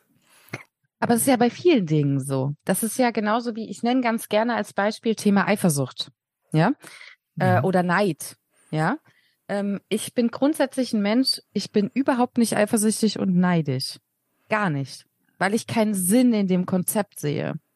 Also in dem Konzept Eifersucht oder Neid, was ja sehr nah beieinander liegt, sehe ich keine Logik, weil das bedeutet für mich, wenn ich das wäre, dann ist etwas auf meiner Seite eine Unsicherheit oder ein, ein, ein äh, Unglück, was ich versuche zu kompensieren, was Ängste auslöst, Verlustangst zum Beispiel, ja. Und ähnlich ist es, glaube ich, auch in ähm, dem Fall des, dieses, dieser Hasskommentare. Also es ist etwas, was das Gegenüber, wie du sagst, triggert in irgendeiner Form, dass ich zum Beispiel, weil ich selber unzufrieden mit mir und meinem Körper bin, und das erzeugt Neid und das muss ich irgendwie kompensieren. Also schreibe ich einen Hasskommentar. Friss mal einen Burger, du Skinny Bitch. Sorry, Piep. Ja, so. Du hm. brichst ja durch beim, hm. Das sind so typische Kommentare, die man da so kriegt. Und tatsächlich würde man meinen, vielleicht sind es mehr Frauen, aber es sind mehr Männer. Viel mehr Männer, äh, die sowas kommentieren, erstaunlicherweise. Und nicht Frauen. Ähm, und für, deswegen glaube ich, wenn man sich dessen gewahr wird, dass das immer eigentlich ein Defizit beim mhm. bei demjenigen ist, der das verfasst, dann kann man auch selbst damit viel einfacher umgehen und besser leben, weil man sich manchmal bin ich dann auch so und sag dann und frage dann, ne, weil es mich wirklich interessiert, was was hat es dir jetzt oder was gibt es dir, das mir jetzt mitzuteilen? Mhm. Wenn dich das stört, dann geh doch weg. Naja. Guck doch mein Content nicht an. So, wenn mich jemand triggert, dann gehe ich einfach oder folge nicht mehr oder, ne? Aber das tun die nicht. Die, die brauchen das, um irgendwas bei sich zu kompensieren. Hm. So. Was, und dann gibt es aber auch die Gedankenlosen, klar. Die gibt's auch. Die denken gar nicht drüber nach. Und wenn du dann sagst, sag mal, hast du mal drüber nachgedacht, warum ich vielleicht so dünn bin, dann kommt, sorry, das wusste ich nicht. Und die entschuldigen sich dann auch. Also die hm. gibt's auch. Ne? Hm. Ja, mit dem man sicherlich, natürlich, wenn das dann oft kommt, ist das auch verletzend, weil es ja trotzdem was darüber aussagt, wie man bei bestimmten Menschen vielleicht irgendwie, welche Reaktionen man hervorruft. Aber trotzdem kann man mit denen wahrscheinlich dann besser umgehen, weil man erstmal merkt, okay, dem tut es jetzt auch leid oder derjenigen. Ja, aber das ist, glaube ich, was, und das ist was, was ich versuche zu, zu verbreiten, Viele sagen ja, wenn du jetzt darauf reagierst, fütterst du die. Mhm. Das habe ich auch lange so gelebt. Ich habe es einfach ignoriert. Mhm. Aber das hört nicht auf. Also habe ich aufgehört, es zu ignorieren. Ich ignoriere das nicht mehr. Ich werde es immer wieder plakativ auf die Agenda heben. Immer wieder. Und plakativ auf die Agenda heben heißt dann konkret? Was tust du? Ich habe ein kleines Format, das nennt sich Gegen Hass im Netz. Hm. Und da stelle ich das öffentlich. Ich nenne die nicht, weil da würde ich mich strafbar machen. Ich mache sie auch nicht kenntlich. Aber ich nehme die kompletten Kommentare und kommentiere das. Immer wieder. Immer wieder. Immer wieder in regelmäßigen Abständen. Und Glaubst du, die Botschaft kommt bei denjenigen an? Bei den meisten nicht, nein. das ist Aber das Traurige dann wahrscheinlich, ne? Ja, es ist auch weniger für die. Es ist für die, die auch solche Kommentare mhm. kriegen. Okay. Das kleine 20-jährige Mädchen, was dann zu Hause sitzt und weint oder sich ganz schlimm gesprochen vielleicht noch was antut, weil sie sich hässlich fühlt. Hm. Für die ist das. Nicht für die, die es schreiben. Hm. Die sind meist verloren. In ihrem Hass. ja. Wenn du eine Tochter hättest, die 18 ist, sagen wir mal, mhm. passt altersmäßig noch nicht, aber hm. Gedankenexperiment. Ja. Würdest du ihr erlauben, okay, mit 18 kannst du sie nicht mehr verbieten generell, aber wie, wie würdest du darüber denken, wenn die ja relativ intensiv Social Media, vor allem Instagram betreibt? Ich glaube, du kommst da nicht drum rum. Mhm. Ähm, und ich glaube auch, dass es dich sozial in einer gewissen Weise ausschließen würde. Ähm, es gehört zu unserem Leben. Was ich glaube, ist eher, wir müssen andersrum daran arbeiten. Also wir müssen die jungen Menschen mehr schulen, wie man richtig damit umgeht und wie man sich dort verhält und dass das nichts anderes ist. Weil auf der Straße würdest du auch nicht zu jemandem hingehen und sagen, friss mal was, du Piep. Ne? Würde keiner machen. Mhm. Online tut man das. Und ich glaube, der, der richtige Umgang ist noch nicht da, weil das alles sehr schnelllebig äh, ist und gekommen ist und äh, Teil, ganz selbstverständlich Teil unseres Lebens geworden ist. Ähm, aber ich glaube, dass das nicht mehr weg rationalisieren kannst. Ja, das gehört dazu. Du musst jetzt eher den Umgang damit lernen. Am besten sogar noch irgendwie, keine Ahnung, ein Schulfach draus machen oder ich weiß es nicht. Äh, Umgang, richtiger Umgang mit Social Media. So.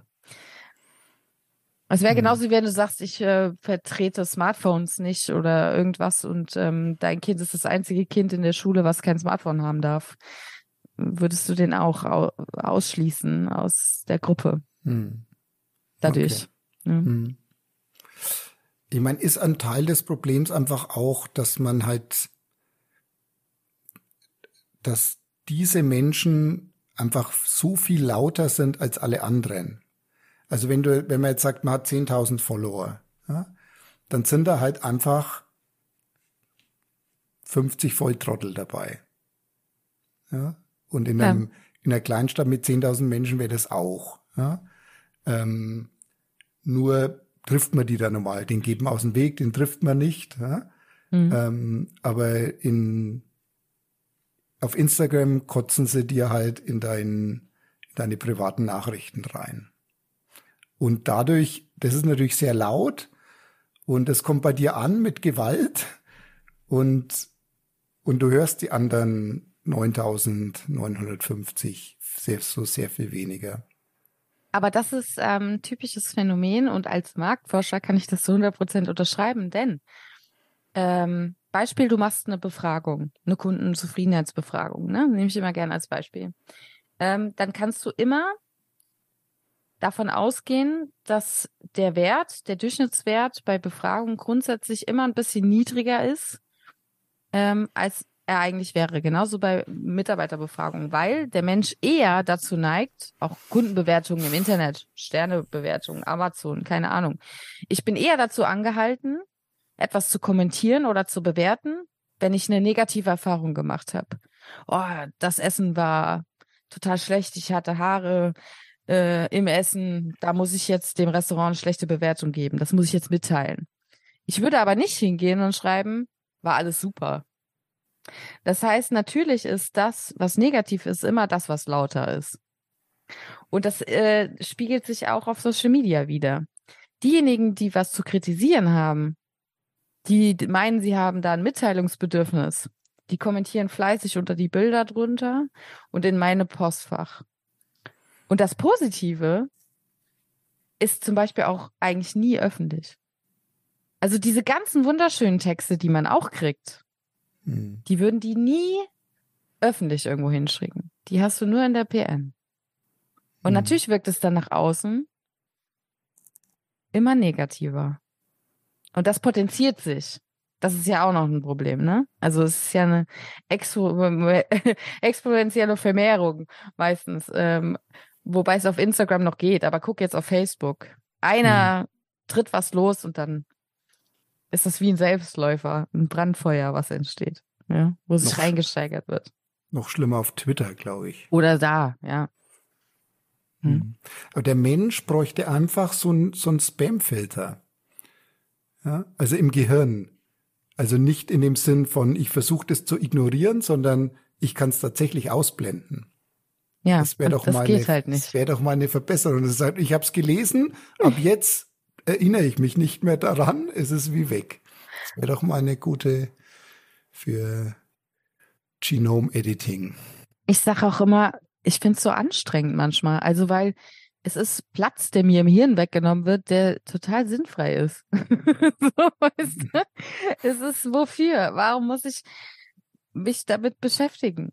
Und ich versuche dann einfach und das fällt dann manchmal doch schwer, gerade wenn man so Tage hat, wo man selber vielleicht mal nicht so gut drauf ist oder melancholisch oder verletzlich. Gibt's ja, ne? ähm, mir, mir trotzdem immer wieder zu sagen, ich möchte aber trotzdem an das grundlegend Gute glauben. Mhm. Und um das zu können, muss ich ja aber als gutes Beispiel vorangehen. Und deswegen glaube ich, unter anderem mache ich das. Mhm. Ich hebe auf der einen Seite diesen Hass hervor, plakativ, um immer wieder darauf hinzuweisen, bis zum bitteren Ende, wenn ich die Kraft dafür habe. Und auf der anderen Seite möchte ich aber Liebe verbreiten. Weil ich muss ja gegenarbeiten, ich muss ja gegensteuern. Wir brauchen ja was auf der anderen Seite der Waage. Mhm. Zum Beispiel, ich mache das wirklich, das ist kein Joke. Das war letztes Jahr mein, das habe ich mir vorgenommen fürs neue Jahr. Jeden Tag verteile ich ein Kompliment. So, ich höre. Einfach so. Was möchtest du mir sagen? nein, nein. Auf Anforderungen nein. funktioniert das nicht. Natürlich nicht. Ja. Nein, aber ich mache das wirklich. Mhm. Hast du heute schon? Musst nicht sagen, nein. wem und was? Nein, heute noch. Heute, heute musst noch. Okay. Heute muss ich noch. aber ich mache das. Und äh, ich bin auch jemand, und da sind manchmal, das ist schade, da ist man manchmal total, sind Menschen schockiert. Ich stehe im Aldi und vor mir riecht jemand gut und sage ich, boah, du riechst aber toll. Die Leute sind schockiert, ja, weil das keiner mhm. macht. Es wird immer nur das Negative hervorgehoben. Es wird sich gemeldet, wenn was, wenn was falsch war. Äh, kennst du dieses, ähm, kennst du dieses, ähm, ah, es ging auf Social Media in den letzten Wochen auch viel rum, mit ein Kind hat zehn Matheaufgaben bekommen, neun davon waren richtig, eins falsch. Und es wird dann ausgelacht an der Tafel wegen dem einen falschen Ergebnis. Dabei waren doch neun richtig. Hm. Ja? ja. Das spielt da perfekt rein. So. Und ja, da versuche ich einfach gegenzuarbeiten. Als kleinen Beitrag. Kennst du das Buch im Grunde gut? Sagt dir das was? Ich mhm. habe leider jetzt, mir fällt jetzt leider nicht der Name des Autors ein. Ich glaube, das ist ein Niederländer. Mhm. Das ist ein relativ aktuelles Sachbuch, vielleicht zwei Jahre alt, und da entwickelt der Autor seine These, also ist, wird er oft so kolportiert, wenn der Mensch keine Regeln hätte, würde alles, würde völlige Verrohung einsetzen, weil der Mensch an sich eigentlich schlecht ist. Ja, der mhm. Mensch ist dem Menschen ein Wolf. Ja? Und mhm. er sagt, nein, das stimmt nicht. Eigentlich ist der Mensch gut. Und er untersucht es an verschiedenen Verhalten der, der Briten im Zweiten Weltkrieg. Dann diese Geschichte, der Herr der Fliegen, dem geht er ja nach, wo diese Gruppe von Jungs auf dieser Insel landet ja, ja, und, mhm. und verhalten die sich dann im Buch dann, ja, verrohen sie dann mehr oder minder, aber es gibt praktisch eine analoge, echte Geschichte und da war eigentlich das Gegenteil der Fall. Und es ist sehr, sehr interessant. Ähm, das ist mir jetzt nur eingefallen, weil du gesagt hast, du ja, glaubst spannend. grundsätzlich ans, ans Gute im Menschen. Ja, und das möchte ich auch. Mhm. Ja. Weil mir das ähm, viel geholfen hat, auch über Dinge, die ich so im Leben, und ich habe schon viel erleben müssen, ähm, ja, einfach ähm, meinen Frieden damit zu finden. Mhm. Ja. Einfach weil ich glaube, dass alles und auch ich bin nicht nur gut, ne? Ich möchte mich hier nicht als Gutmensch hinstellen. Ich bin auch manchmal zickig, anstrengend, gemein. Ich streite mich auch gerne, ja, um mich danach wieder zu versöhnen, finde ich nämlich schön. äh, ich bin laut, ich bin anstrengend, ich bin äh, vieles. Ähm, ich habe auch meine negativen Seiten, ganz sicher. Vor allem, wenn ich Hunger habe. Ganz schlecht. Ganz schlecht. so wie Wort... jetzt meinst du? nee, es geht noch. Aber das Wort hangry bekommt bei mir eine ganz neue Bedeutung. Das kann ich äh, unterschreiben. Ähm, um Gottes Willen. Ne? Aber ich versuche meinen Beitrag zu leisten. Genauso wie äh, ich könnte zum Beispiel niemals auf Fleisch verzichten, gebe ich zu. Aber ich versuche zumindest wenig Fleisch zu essen und wenn dann Fleisch, was aus gutem, äh, guter Aufzug kommt, so. Und damit habe ich meinen kleinen Beitrag geleistet. Und ich glaube, wenn das jeder tun würde, wären wir einfach einen Schritt weiter. So, in vielen Dingen. Mhm. ja. So, jeder seinen kleinen Beitrag. Und ich möchte einfach an das gute Menschen glauben. Egal wie oft man auch dann mal auf die Schnauze fällt und enttäuscht wird, ich möchte partout mir diesen Glauben nicht nehmen lassen. Aber dafür muss man halt jeden Tag selber auch was dran arbeiten, meines Erachtens. Man Mhm. kann halt nicht immer nur fordern, sondern man muss da das auch selber dann leben. Richtig. Ja. Richtig. Ich würde gern noch mal auf diese Fotografierei zu sprechen kommen. Ach stimmt, darum ging's. und vielleicht eine, eine etwas provokative Frage stellen, Mhm. Nachdem ich jetzt da auch in den letzten Monaten ein bisschen Abstand gewonnen habe, ist meine Frage, hast du den Eindruck, dass diese Fotoszene in Anführungszeichen, ja, also in der ich mich mal bewegt habe und du dich auch bewegst, Mhm. dass die sich selbst zum Teil zumindest viel zu wichtig nimmt? Oh ja. oh ja. Mm, Also ich bewege mich ja viel in dieser Szene und ähm, auch in dadurch, dass ich viel Ortswechsel habe, Mhm. ähm, auch in, ich nenne es immer ganz gerne, vielen verschiedenen Bubbles. Mhm. Und überall in Deutschland, oder sagen wir äh, Dachmarkt, habe ich so ähm, Bubbles, in denen ich regelmäßig unterwegs bin. Und da, da finden teilweise Gespräche statt, rivalisierende Krüppchenbildungen, ähm, Bewertungen äh, der anderen Arbeiten, Geläster vom Feinsten übereinander und untereinander, sei es zwischen Fotografen, aber auch unter Models. Und ich habe mich irgendwann in die ähm, ja in die Position begeben, dass ich das ähm, mir anhöre, aber mich raushalte überall, was äh, manchmal auch schon dazu geführt hat, dass ich ähm, Persona non grata geworden bin. Ja, so für manch einen, weil ich mich eben da nicht mit beteilige an sowas. Aber ähm, klar gibt's ähm, sicherlich technische Aspekte, sagen wir jetzt mal in der Fotografie, die man beherrschen können sollte als Werkzeug. Ja, damit ich einen Tisch schreinern kann, muss ich halt irgendwie ein bisschen wissen, wie Schreinern funktioniert. Aber grundlegend ist das Kunst. Und Kunst hat keinerlei Grenzen.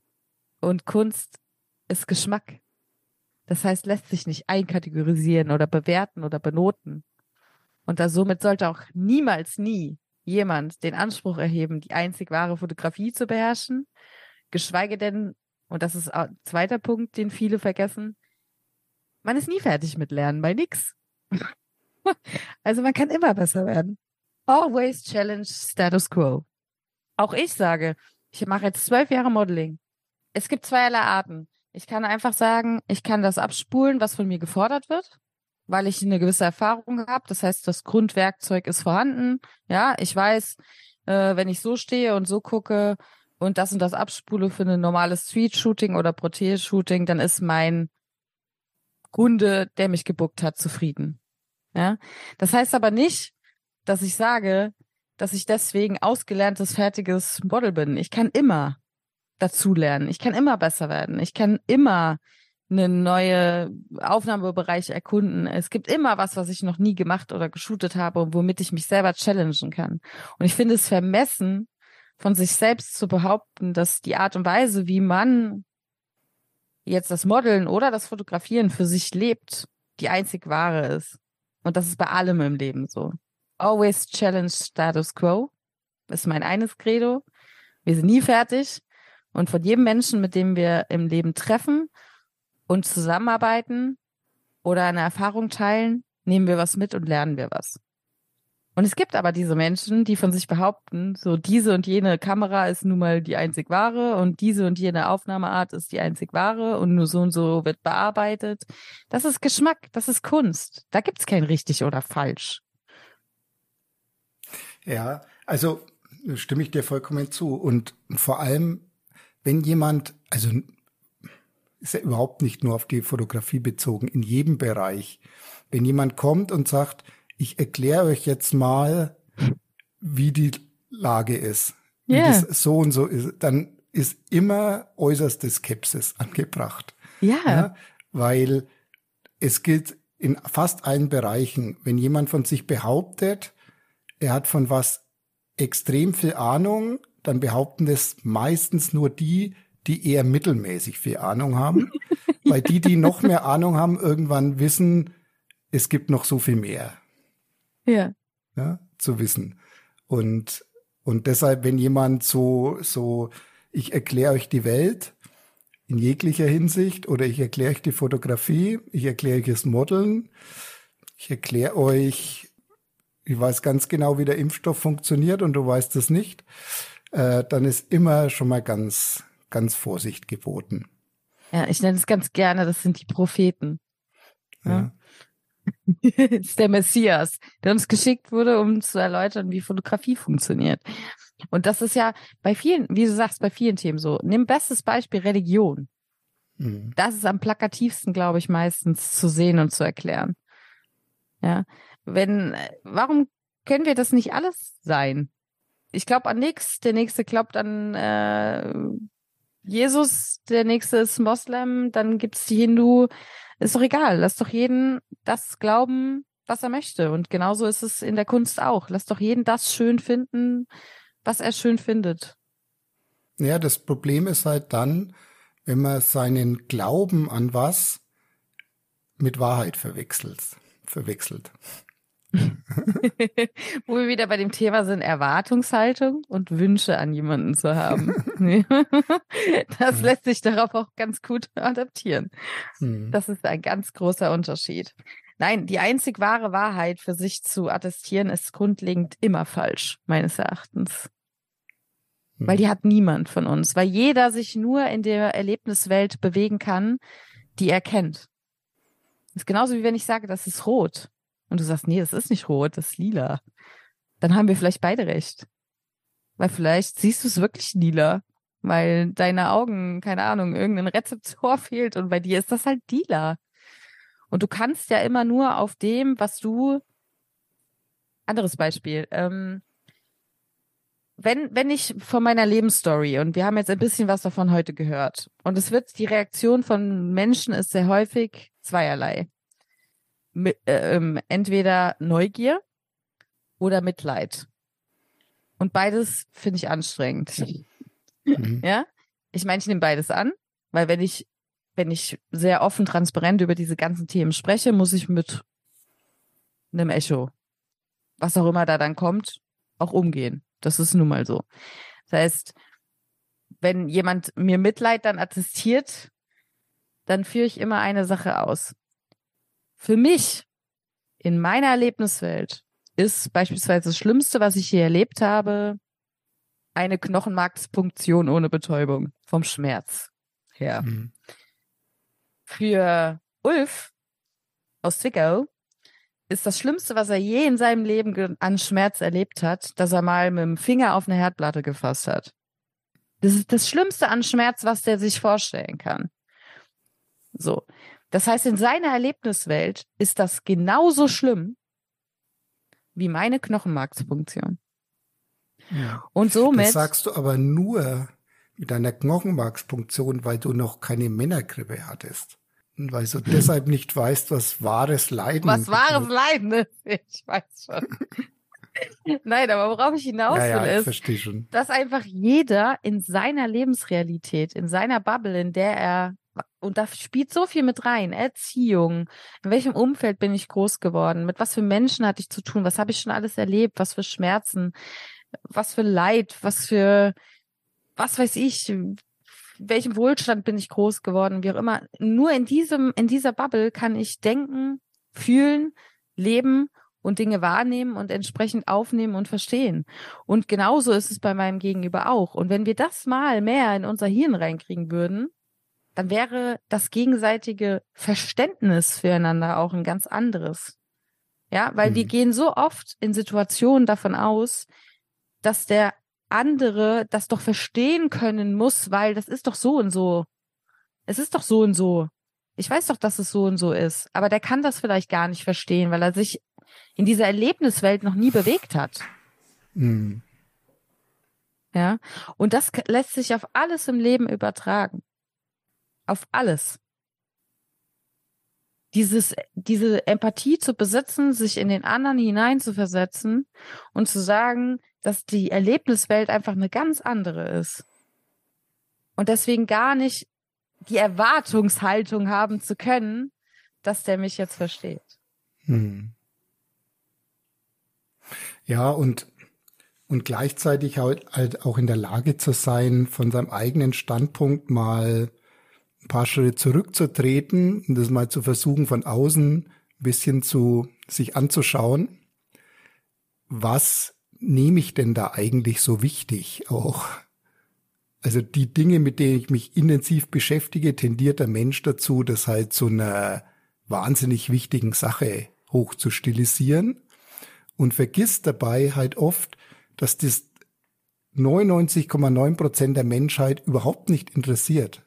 Kein bisschen. Ja, wenn ich jetzt im Kaninchenzüchterverein bin, denke ich jetzt praktisch diese nächste, dieser nächste Wettbewerb, wo ich meinen tollen Hasen oder Kaninchen präsentiere, ist jetzt praktisch der Lebensinhalt schlechthin. Aber die allermeisten interessiert es nicht die Bohne. Und so ist es natürlich mit der Fotografie auch. Und das vermisse ich manchmal so ein bisschen, dass diese Einordnung. Die allermei bei den allermeisten natürlich nicht, aber nicht, es fallen halt meistens die auf, wo das halt nicht gegeben ist. Aber auch das, wenn ich jetzt wiederum äh, provokativ dir gegenüber antworten mhm. darf, ist ja auch irgendwo drauf begründet. Richtig. Ja, dass Menschen, die so sind, so sind, ist oft so, behaupte ich jetzt einfach mal oder stelle ich in den Raum, dass die sich daran festklammern, weil sie es müssen. Also das ist deren ähm, Art, ihre Wertigkeit zu generieren im Außen. Mhm. Und das kann ich deswegen sagen, weil ich selbst solche Züge habe. Mhm. Also ich, das ist ja was, woran ich auch in meiner Therapie viel arbeite. Die Wertigkeit aus mir selber mehr zu generieren wie gesagt, Unterschied Selbstbewusstsein und Selbstwert. Völlig zwei unterschiedliche Dinge. Allein diese Erkenntnis war schon mindblowing für mich damals in der Therapie. Und das sind genau diese Menschen. Du speist dann von außen, um am, in Anführungsstrichen, ist ganz hart jetzt ausgedrückt, am Leben zu bleiben und einen Wert für dich zu generieren, über zum Beispiel diese Fotografie und den, die Anerkennung, die du dann von außen dafür bekommst, weil du ja der Geilste bist im Fotografieren mhm. weil du dir die selbst nicht geben kannst. Mhm. Wo ich dann ich, wieder ich, sagen kann, im Grunde ist er doch der Gute. Und eigentlich ganz traurig. Ja. Ich, als du jetzt gesagt hast, du musst jetzt mir gegenüber auch ein bisschen provokativ sein, habe ich noch gedacht, du bist auf was anderes raus, womit du auch vollkommen recht gehabt hättest, nämlich, dass mich das stört, wenn andere das aus meiner Sicht vermissen lassen, mhm. sagt er auch wieder am meisten über mich aus. Ja? Auch ich das muss, ist richtig. Ich muss ja. natürlich wieder nachdenken, warum stört's mich eigentlich? Ist das jetzt deren Problem eigentlich? Eigentlich ist es mein Problem. Mir könnte es auch für vollkommen egal sein. In vielen Fällen ist es mir auch egal, aber manchmal halt auch nicht. Dann, dann merke ich, dass, dass mich das stört und dass ich das komisch finde und dann muss ich aber eigentlich dran arbeiten oder, oder könnte mir jetzt überlegen, Warum löst Warum das, das so ist, genau. Warum löst es bei mir so eine Reaktion aus? Ja, was triggert dich da dran? Warum ist das für hm. dich, wenn du doch von dir selber zum Beispiel sagen könntest, ich bin nicht so, hm. lass doch die anderen so sein. Was stört hm. dich daran? Das wäre, hast du darüber schon mal nachgedacht, warum das so ist? Äh, ja, ich kann dir keine Antwort drauf geben, aber ich merke an mir schon, dass ich immer eine gewisse Aversion entwickle, wenn Menschen sich irgendwie aufplustern oder, oder, oder mehr darstellen wollen, als sie eigentlich aus meiner Sicht vielleicht sind. Guter Zusatz am Satz. Sich, sich schlauer machen. Also was ich zum Beispiel, worauf ich persönlich allergisch reagiere, wenn ich das Gefühl habe, mich will jemand für dumm verkaufen. Also der, also aus seinem Verhalten merke ich, der, der hält mich jetzt für total bescheuert, dass ich jetzt nicht merke, was der mir eigentlich. Dass er eigentlich eine Luftpumpe ist. Genau. Ja. Und irgendwie reagiere ich da, und das kann ich überhaupt nicht haben. Aber warum das so ist, das habe ich nicht ergründet und ist jetzt auch nicht was, was mich so dermaßen umtreibt, dass es unbedingt ergründen muss. Aber es ist eine interessante Fragestellung. Also Tipp ist, äh, glaube ich, hier auch, dass es auch was mit Selbstwert zu tun hat. Also na, im Sinne der nicht fehlenden Selbstwert, sondern wie du dich selbst und deinen Wert definierst. Hm, ja, wahrscheinlich, ja. ja Damit also, muss es was zu tun haben. Ne? Genau, weil es ist ja immer, also man fühlt sich ja da angegriffen, an den Punkten, wo man meint, das sind jetzt Aspekte, die mich ausmachen als Mensch.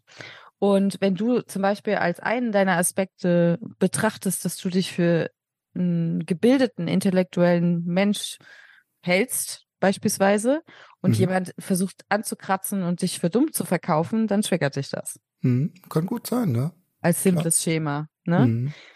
Hm. Ja, aber es ist spannend, ne? Mhm. Finde ich. Aber ja, um das Thema rund zu machen, ich finde, es gibt so einige, die sich in dieser Szene sehr wichtig nehmen, ja. Und die lasse ich einfach sich wichtig nehmen. Und manchmal gehe ich sogar so weit und fütter das. Und denk mir, oh, dann geht er glücklich nach Hause heute und hat sich äh, als kleiner Gockel gut gefühlt. ja, vielleicht ist das sogar das viel bessere Verhalten, als wenn ich mich dadurch getriggert fühle. Es ist einfach zu sagen, ja, Wolf, ja, magst du super, klasse. Toll ja. bist du, ganz toll. ja, ja, hast du wahrscheinlich vollkommen recht. Ja. Mhm. Ist zum mhm. Beispiel eine Sache, die mich gar nicht triggert. Ja, mag ich Dafür gibt es andere Dinge. Wo du mich richtig auf die Beine bringen kann. Ja. Zum Beispiel? Wenn ich das Gefühl habe, das geht in die ähnliche Kerbe, aber ähm, wenn jemand unauthentisch ist. Mhm. Kann ich gut verstehen, ja. Das ist was, was mich total triggert. Weil ich, und das, deswegen glaube ich, kann ich dieses Schema da genauso gut spielen, weil ich halte mich für sehr authentisch. Mhm. Ja. Äh, manchmal, wie gesagt, auch zu viel für Menschen, weil ich wirklich alles auf den Tisch lege und hinreihe. So und deal with it. Ja, so, das bin ich. Lebt damit, sortiere es selber. Manchmal zu viel bin für Menschen.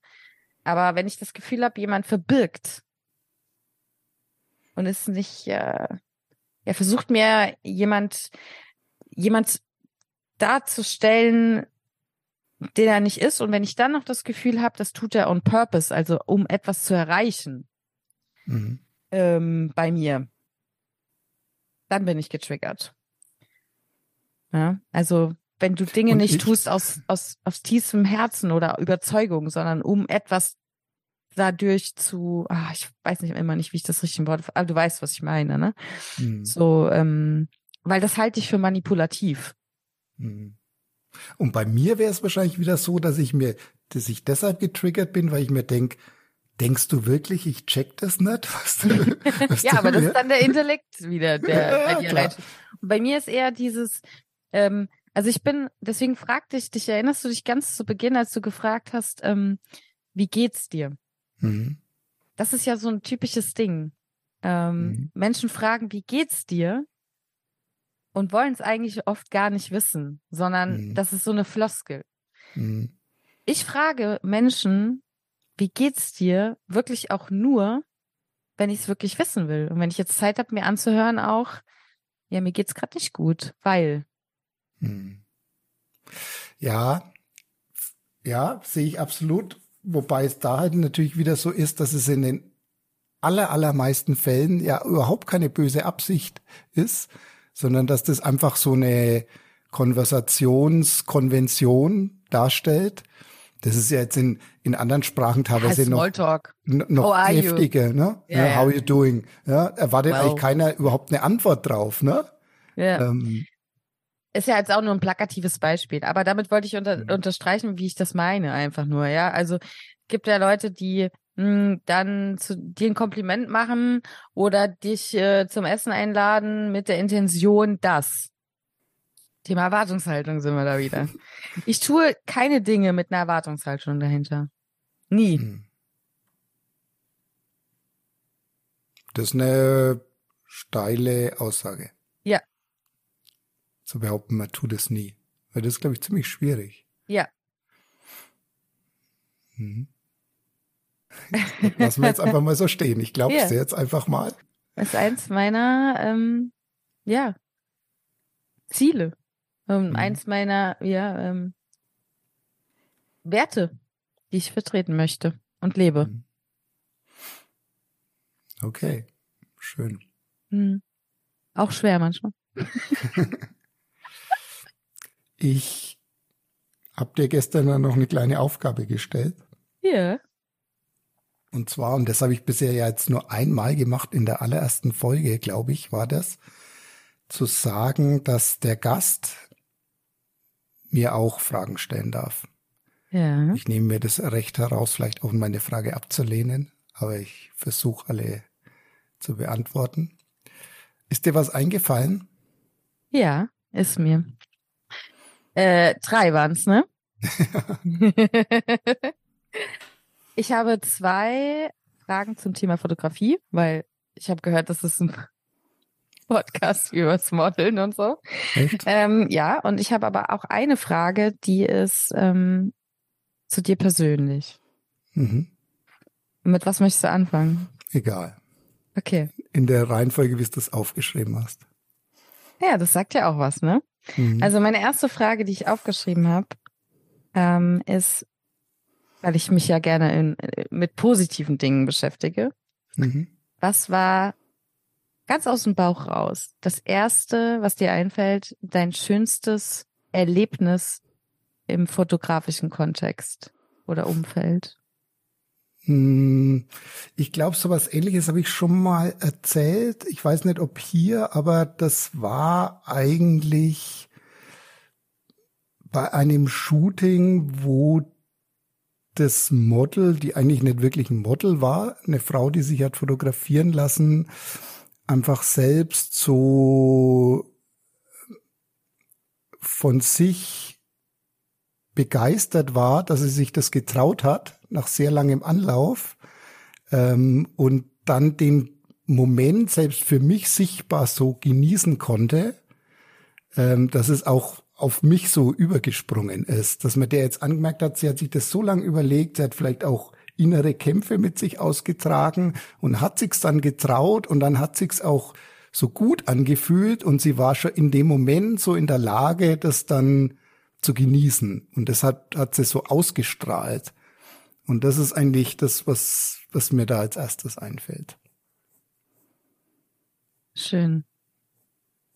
Und das fand, finde ich grundsätzlich, finde ich das, fand ich das immer die, die schönsten Erlebnisse eigentlich. Mhm.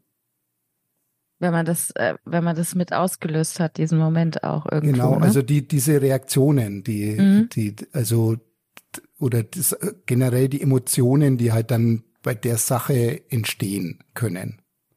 Ja, da, ich weiß nicht, ob wir jetzt wieder viel zu lang werden, aber ich hatte tatsächlich, ähm, es gibt einen Fotografen, mit dem ich auch ein sehr persönliches Verhältnis pflege, also Mhm. freundschaftlicher Basis, aber ein sehr besonderes.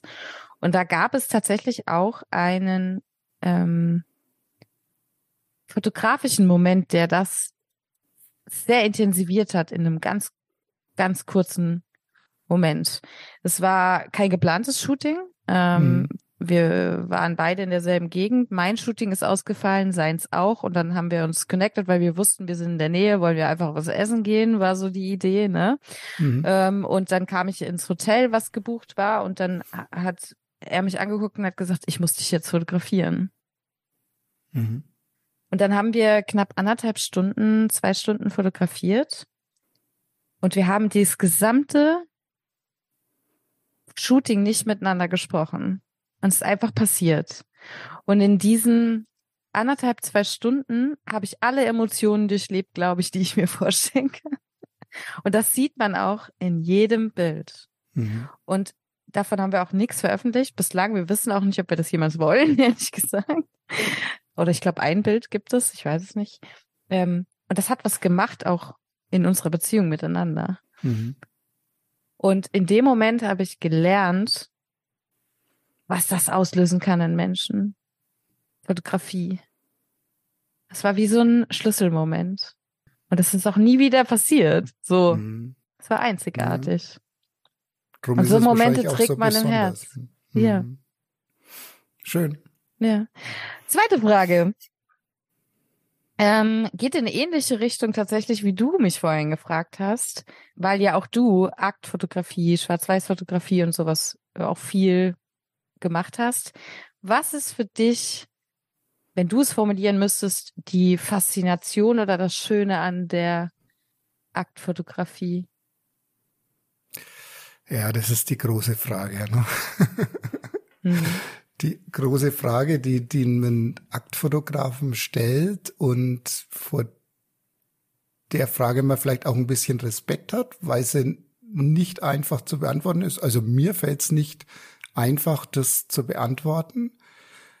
Grundsätzlich denke ich halt, man fotografiert nur dann Dinge gut, wenn man für die Dinge eine Leidenschaft hat. Mhm. Ja, also wenn man die Dinge mag. Das klingt jetzt im Zuge der Ab Abfotografie immer ein bisschen komisch. Oh, so dreckig. Na ja, aber es stimmt halt irgendwo, ne? Also ja. ich würde natürlich keine Frauen fotografieren, wenn ich jetzt grundsätzlich sagen würde, das interessiert, das interessiert mich eigentlich nicht. Genauso wie ich jetzt keine schönen Landschaften fotografieren würde, wenn ich sage, ich habe von für Natur irgendwie überhaupt nichts übrig. Mhm. Ähm, also Faszination für den weiblichen Körper, könnte man es so? Ja, wobei es schon über den Körper rausgeht. Also mhm. das ist jetzt eigentlich nur so die äh, das Grundstatement erstmal. Aber dann ähm, ist es halt so, dass, dass man immer seine Sehnsüchte irgendwo fotografiert.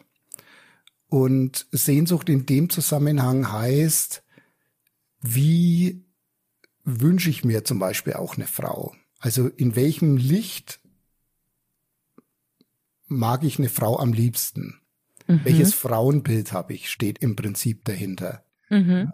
Und das ist ja, da gibt's ja ganz feine Unterschiede. Ob du, wenn, wenn ich jetzt zehn Bilder mache und die sind im Prinzip mit der gleichen Pose gemacht, dann wähle ich eins davon aus, weil mich das anspricht, weil da irgendwas ist, wo ich sag, da ist die Frau so, wie ich irgendwie, wie ich sie sehen will. Ja, da, da stimmt es. Da ist, sie wirkt zum Beispiel, was weiß ich, nicht unsicher, sie wirkt nicht verfügbar, sie hat vielleicht noch was Geheimnisvolles, sie hat was Unnahbares vielleicht, ja? was jetzt zum Beispiel mir eher zusagt, ein anderer Fotograf würde ein anderes Bild auswählen. Mhm, ja? Definitiv, ja. Und das ist übrigens, aber das ist jetzt wieder ein ganz anderes Thema, auch der Grund, warum ich immer die Bilder auswähle. Ja. Weil und das habe ich ja auch schon oft erzählt an anderer Stelle, das Model zu mir kommt oder kam, weil sie irgendwie in meinem Portfolio irgendwas gesehen hat, was sie angesprochen hat. Und das Portfolio schaut aber nur so aus, weil ich alle Bilder ausgewählt habe. Mhm. Wenn die Models ausgewählt hätten, würde das Portfolio ganz anders ausschauen und würde, würde mich sehr, sehr viel weniger widerspiegeln. Also ich würde nie ein Bild in in mein Portfolio aufnehmen, wo ein Model einen Ausdruck hat, das, wo ich sage, das finde ich komisch. Das ist zum Beispiel ein ganz, ganz wichtiger Aspekt, den, glaube ich, viele Nachwuchsmodels noch lernen müssen dass eine Ablehnung zum Beispiel, wenn die, also ich schreibe jetzt niemanden an, so das ergibt sich alles irgendwann, wenn man das zwölf Jahre macht, ne, wer mit wem irgendwie zusammenkommt und arbeitet. Aber äh, gerade wenn man anfängt, dann melden die sich ja viel auch bei Fotografen und sagen, hey, würdest du gerne mal mhm. mit mir arbeiten, wie auch immer, und dann eine Absage kassieren, nehmen sie das persönlich. Mhm. Und das ist ja völliger Quatsch, weil das ist ja dann genauso wie du sagst, einfach ein als zum Beispiel ein Look, den sie hat oder ein, ein, ein Ausdruck oder an sich, sie ist vielleicht curvy und er steht auf extrem äh, schlank oder andersrum, ne? Gibt's ja auch. Mhm. Äh, äh, und das ist einfach nicht der Geschmack, der ins Portfolio des Fotografen dann passt. Und hat mit dir als Mensch oder dass du nicht schön bist überhaupt gar nichts zu tun. Ja, und das müssen, glaube ich, viele noch so lernen, dass mhm. wenn, wenn ich jetzt einen Fotografen habe, der auf Kim Kardashian Models steht oder große russische dunkelhaarige Frauen, dann fotografiert er natürlich niemals einen kleinen androgynen blonden Giftzweck wie mich, der voll tätowiert ist von oben bis unten. Das mhm. heißt aber nicht, dass ich nicht schön bin. Mhm. So, das ist einfach nur Geschmack. Mhm. Genauso wie die Bildauswahl. Ich würde, es wird immer mir dann geschickt und dann guck mal drüber dann sage ich, Achtung, Piep, solange kein Mupfel oder hm, drauf mhm. ist, kannst du aussehen, was du willst. Ich finde mich immer schön, weil ich will ja, dass du aussuchst, wo du mich schön findest. Deswegen haben wir beide ja miteinander gearbeitet. Mhm. Es gibt keine ja. Schokoseite bei mir oder irgendwas. Nein. Ich will, dass du das aus. Ich finde es gerade sogar spannend zu sehen, was der Fotograf auswählt von mir. Wo er mich am schönsten findet. Aus seiner Sicht. Oder mhm um jetzt zu gendern, die Fotografin. ja. Hm. ja. Spannend, toll. Ja, und natürlich ist es auch immer eine Challenge, ähm, zu sagen, man bewegt sich in einem Feld, wo man sehr leicht auch ähm, ästhetisch, stilistisch daneben greifen kann und trotzdem immer wieder die, die, die Challenge anzunehmen und sagen, ich, ich muss es so hinkriegen, dass es vor, natürlich, dass es dem Model auch gefällt, aber dass es auch meinen Ansprüchen irgendwie genügt. Ich sag, ich, ich, ich bewege mich, ich schaff's auf dieser, auf diesem Grad oben zu bleiben und mhm. weder links noch rechts runterzufallen. Links wäre vielleicht, ist es einfach langweilig und uninteressant und rechts ist vielleicht, ist es einfach drüber und, und ja, entblößt auch einfach oder ist es einfach billig oder so.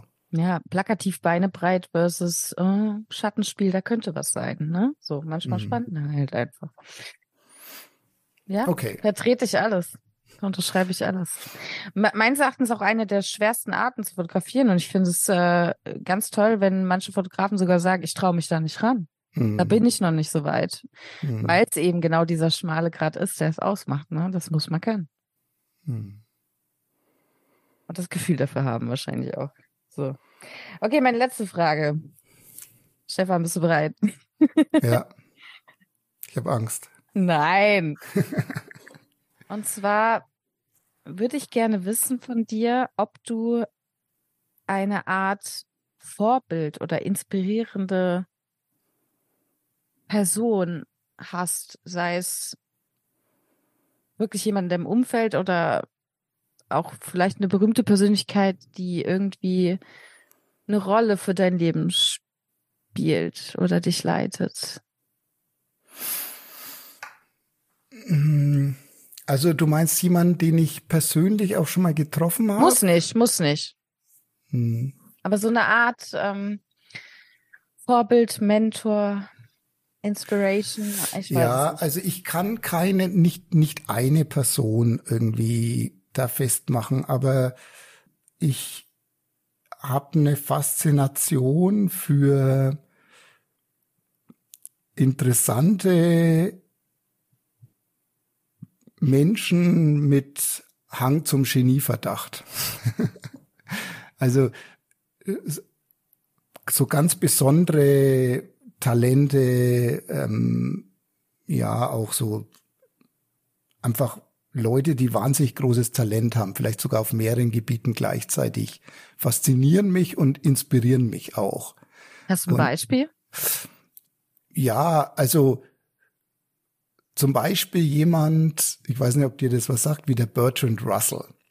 Bertrand Russell ist ja ein äh, ursprünglich eigentlich Mathematiker gewesen und ist dann aber ist dann aber in die Philosophie gewechselt ähm, und hat eins der grundlegendsten Werke der Mathematik geschrieben ähm, und dann ja eins der wichtigsten philosophiegeschichtlichen Werke überhaupt und hat sich dann aber ganz viel auch in der in der in der Friedensforschung engagiert oder in der Friedensbewegung vielmehr und hat da Literaturnobelpreis gewonnen. Und wenn man von dem Interviews hört oder liest, dann hat man immer das Gefühl, da ist kein Satz dabei, der irgendwie kein Gewicht hat und unsinnig ist.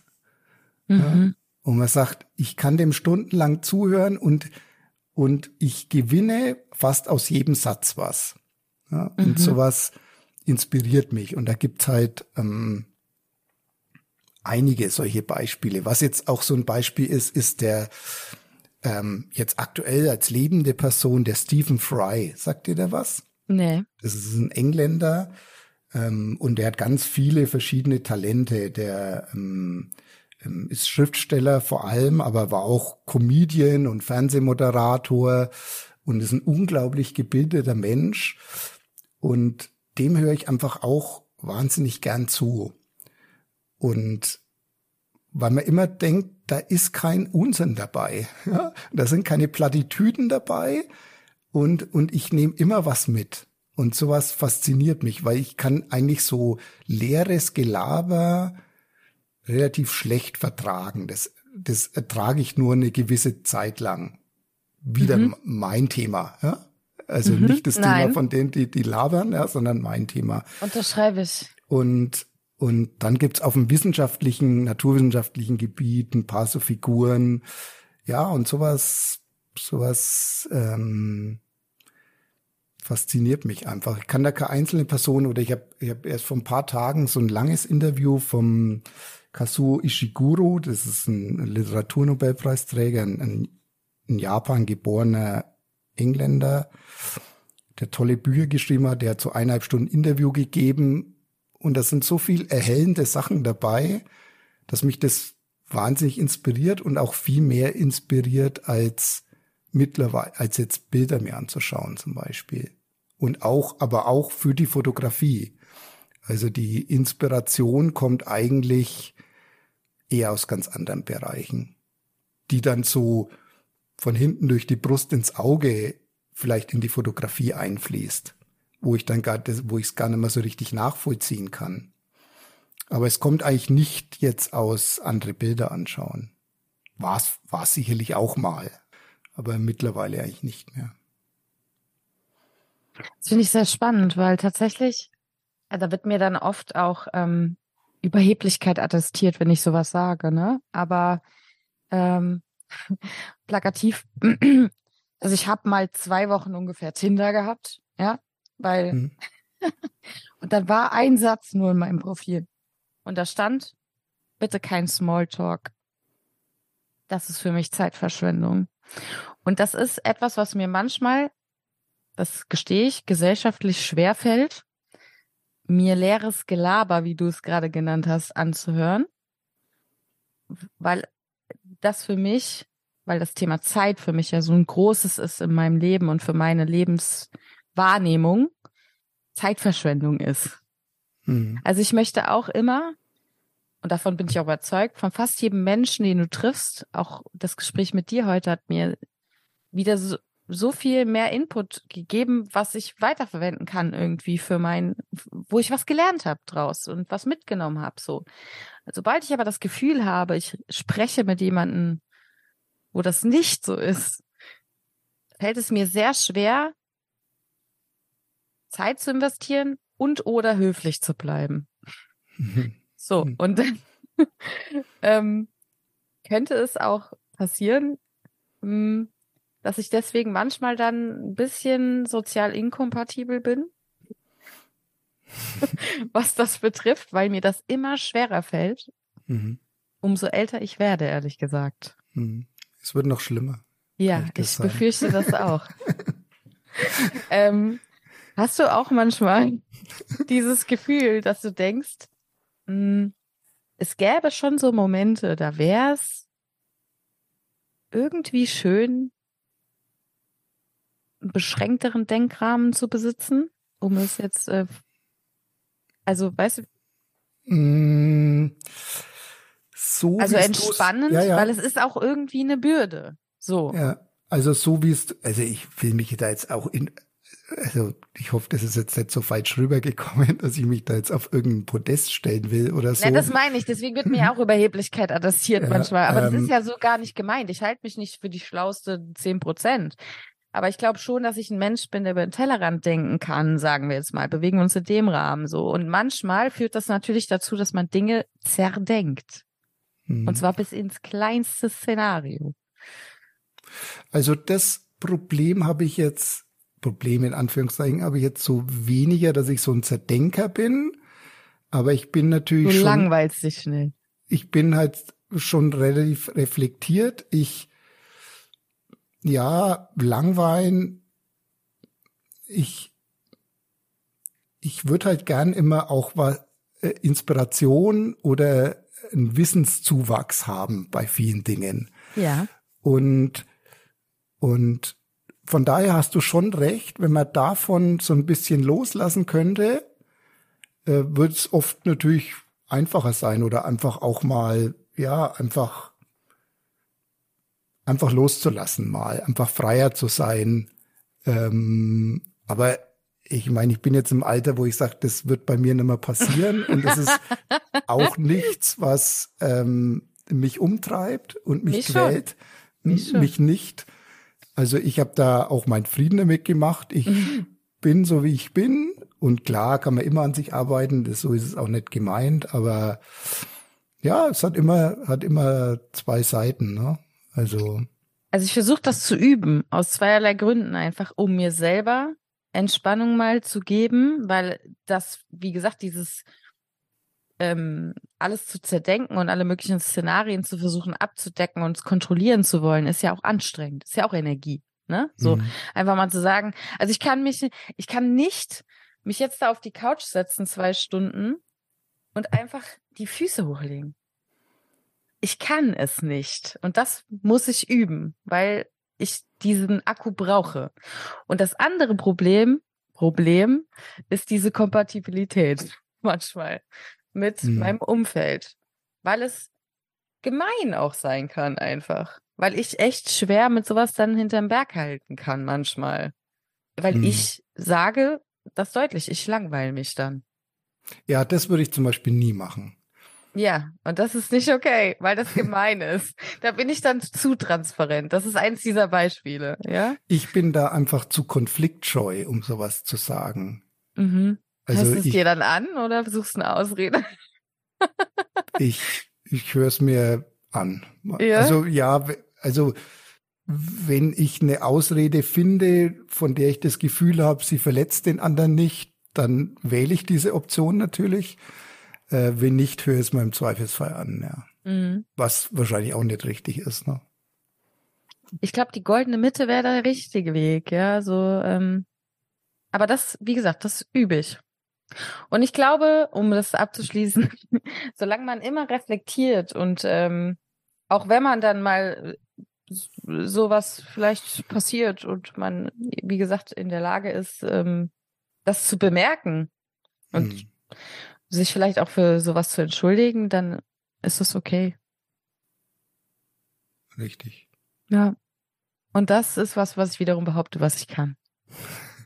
Das ist gut. Ja, und das können wiederum viele nicht, sich entschuldigen. Stimmt, stimmt. Ja. Vor allem, glaube ich, Männer können das schlecht. Manche Frauen können es auch schlecht. Aber ja, ich glaube doch, Männer können es schlechter. Also sich eingestehen, Fehler gemacht zu haben, ist nicht die Stärke von Männern, glaube ich. Nee. Die stellen sich ja auch vor den Spiegel und sagen, wow, der Bauch war teuer. Aber das ist eine gesunde Einstellung wahrscheinlich. Neidenswert, ja. Hm? ja. Laura, hast du mal auf die Uhr geguckt? Nee. Ich glaube, wir sind bei zwei Stunden oder so. Stefan, du hast mich die Zeit vergessen lassen. Ja, das passiert, sagen mir die Frauen immer. Oh je. That's what he said. Vielen Dank für das tolle Gespräch. Jetzt haben wir uns endlich mal getroffen. Mhm. Mhm. Mhm. Möchtest du ein, ein schönes Bonbon zum Abschluss loswerden? Oder? Hast du noch was auf, hast du noch eine Botschaft, die du uns mitgeben möchtest? Ich habe äh, immer dieselbe Botschaft, wie ich sie auch täglich auf meinem Instagram-Kanal äh, klein.pi verteile. Verteilt mehr Liebe. Ist plakativ, aber ist und zeittolerant. Ja. Das steckt für mich da drin. Steckt Demut, drin. Liebe. Und kein Gelaber. ja, lasst mich in Ruhe mit eurem Smalltalk. Geht weg. Vielen Dank. Ja. Sehr schön war's, sehr kurzweilig. ja. Fand ich auch. Äh, ich bedanke mich auch für deine Zeit, weil Zeit ist das wichtigste Gut im Leben, Stefan. Ähm, und entschuldige mich für die mehreren Internetabbrüche. Da könnte ich leider nichts tun. Ich wohne ja jetzt auf dem Dorf. Das ist hier anscheinend so. Ähm, und äh, freue mich, wenn wir uns dann endlich mal persönlich treffen und Genau. vielleicht ein bisschen Kunst machen. Mal ja, schauen. wir haben ja noch was geplant, so ganz grob. Vielleicht, ja, wer weiß. Müssen wir nur noch, sagen wir zwar schon öfter, aber wir werden sehen. Alle guten Dinge sind sieben. Genau. Wie mit den sieben kennst doch Leben. den Spruch. Wie mit den sieben Leben. Ja. So, bevor wir in die Gefahr abrutschen, jetzt ein dummes Gelaber hier am Schluss noch zu machen, sage ich Tschüss und bis bald vielleicht. Bis bald vielleicht. Tschüss. Ciao. Emportés par la foule qui nous traîne, nous entraîne, écrasés l'un contre l'autre, nous ne formons qu'un seul corps. Et le flot sans effort nous pousse enchaîner l'un et l'autre, et nous laisse tous deux épanouis, enivrés et heureux. Entraînés par la foule qui s'élance et qui danse une folle farandole, nos deux mains restent soudées.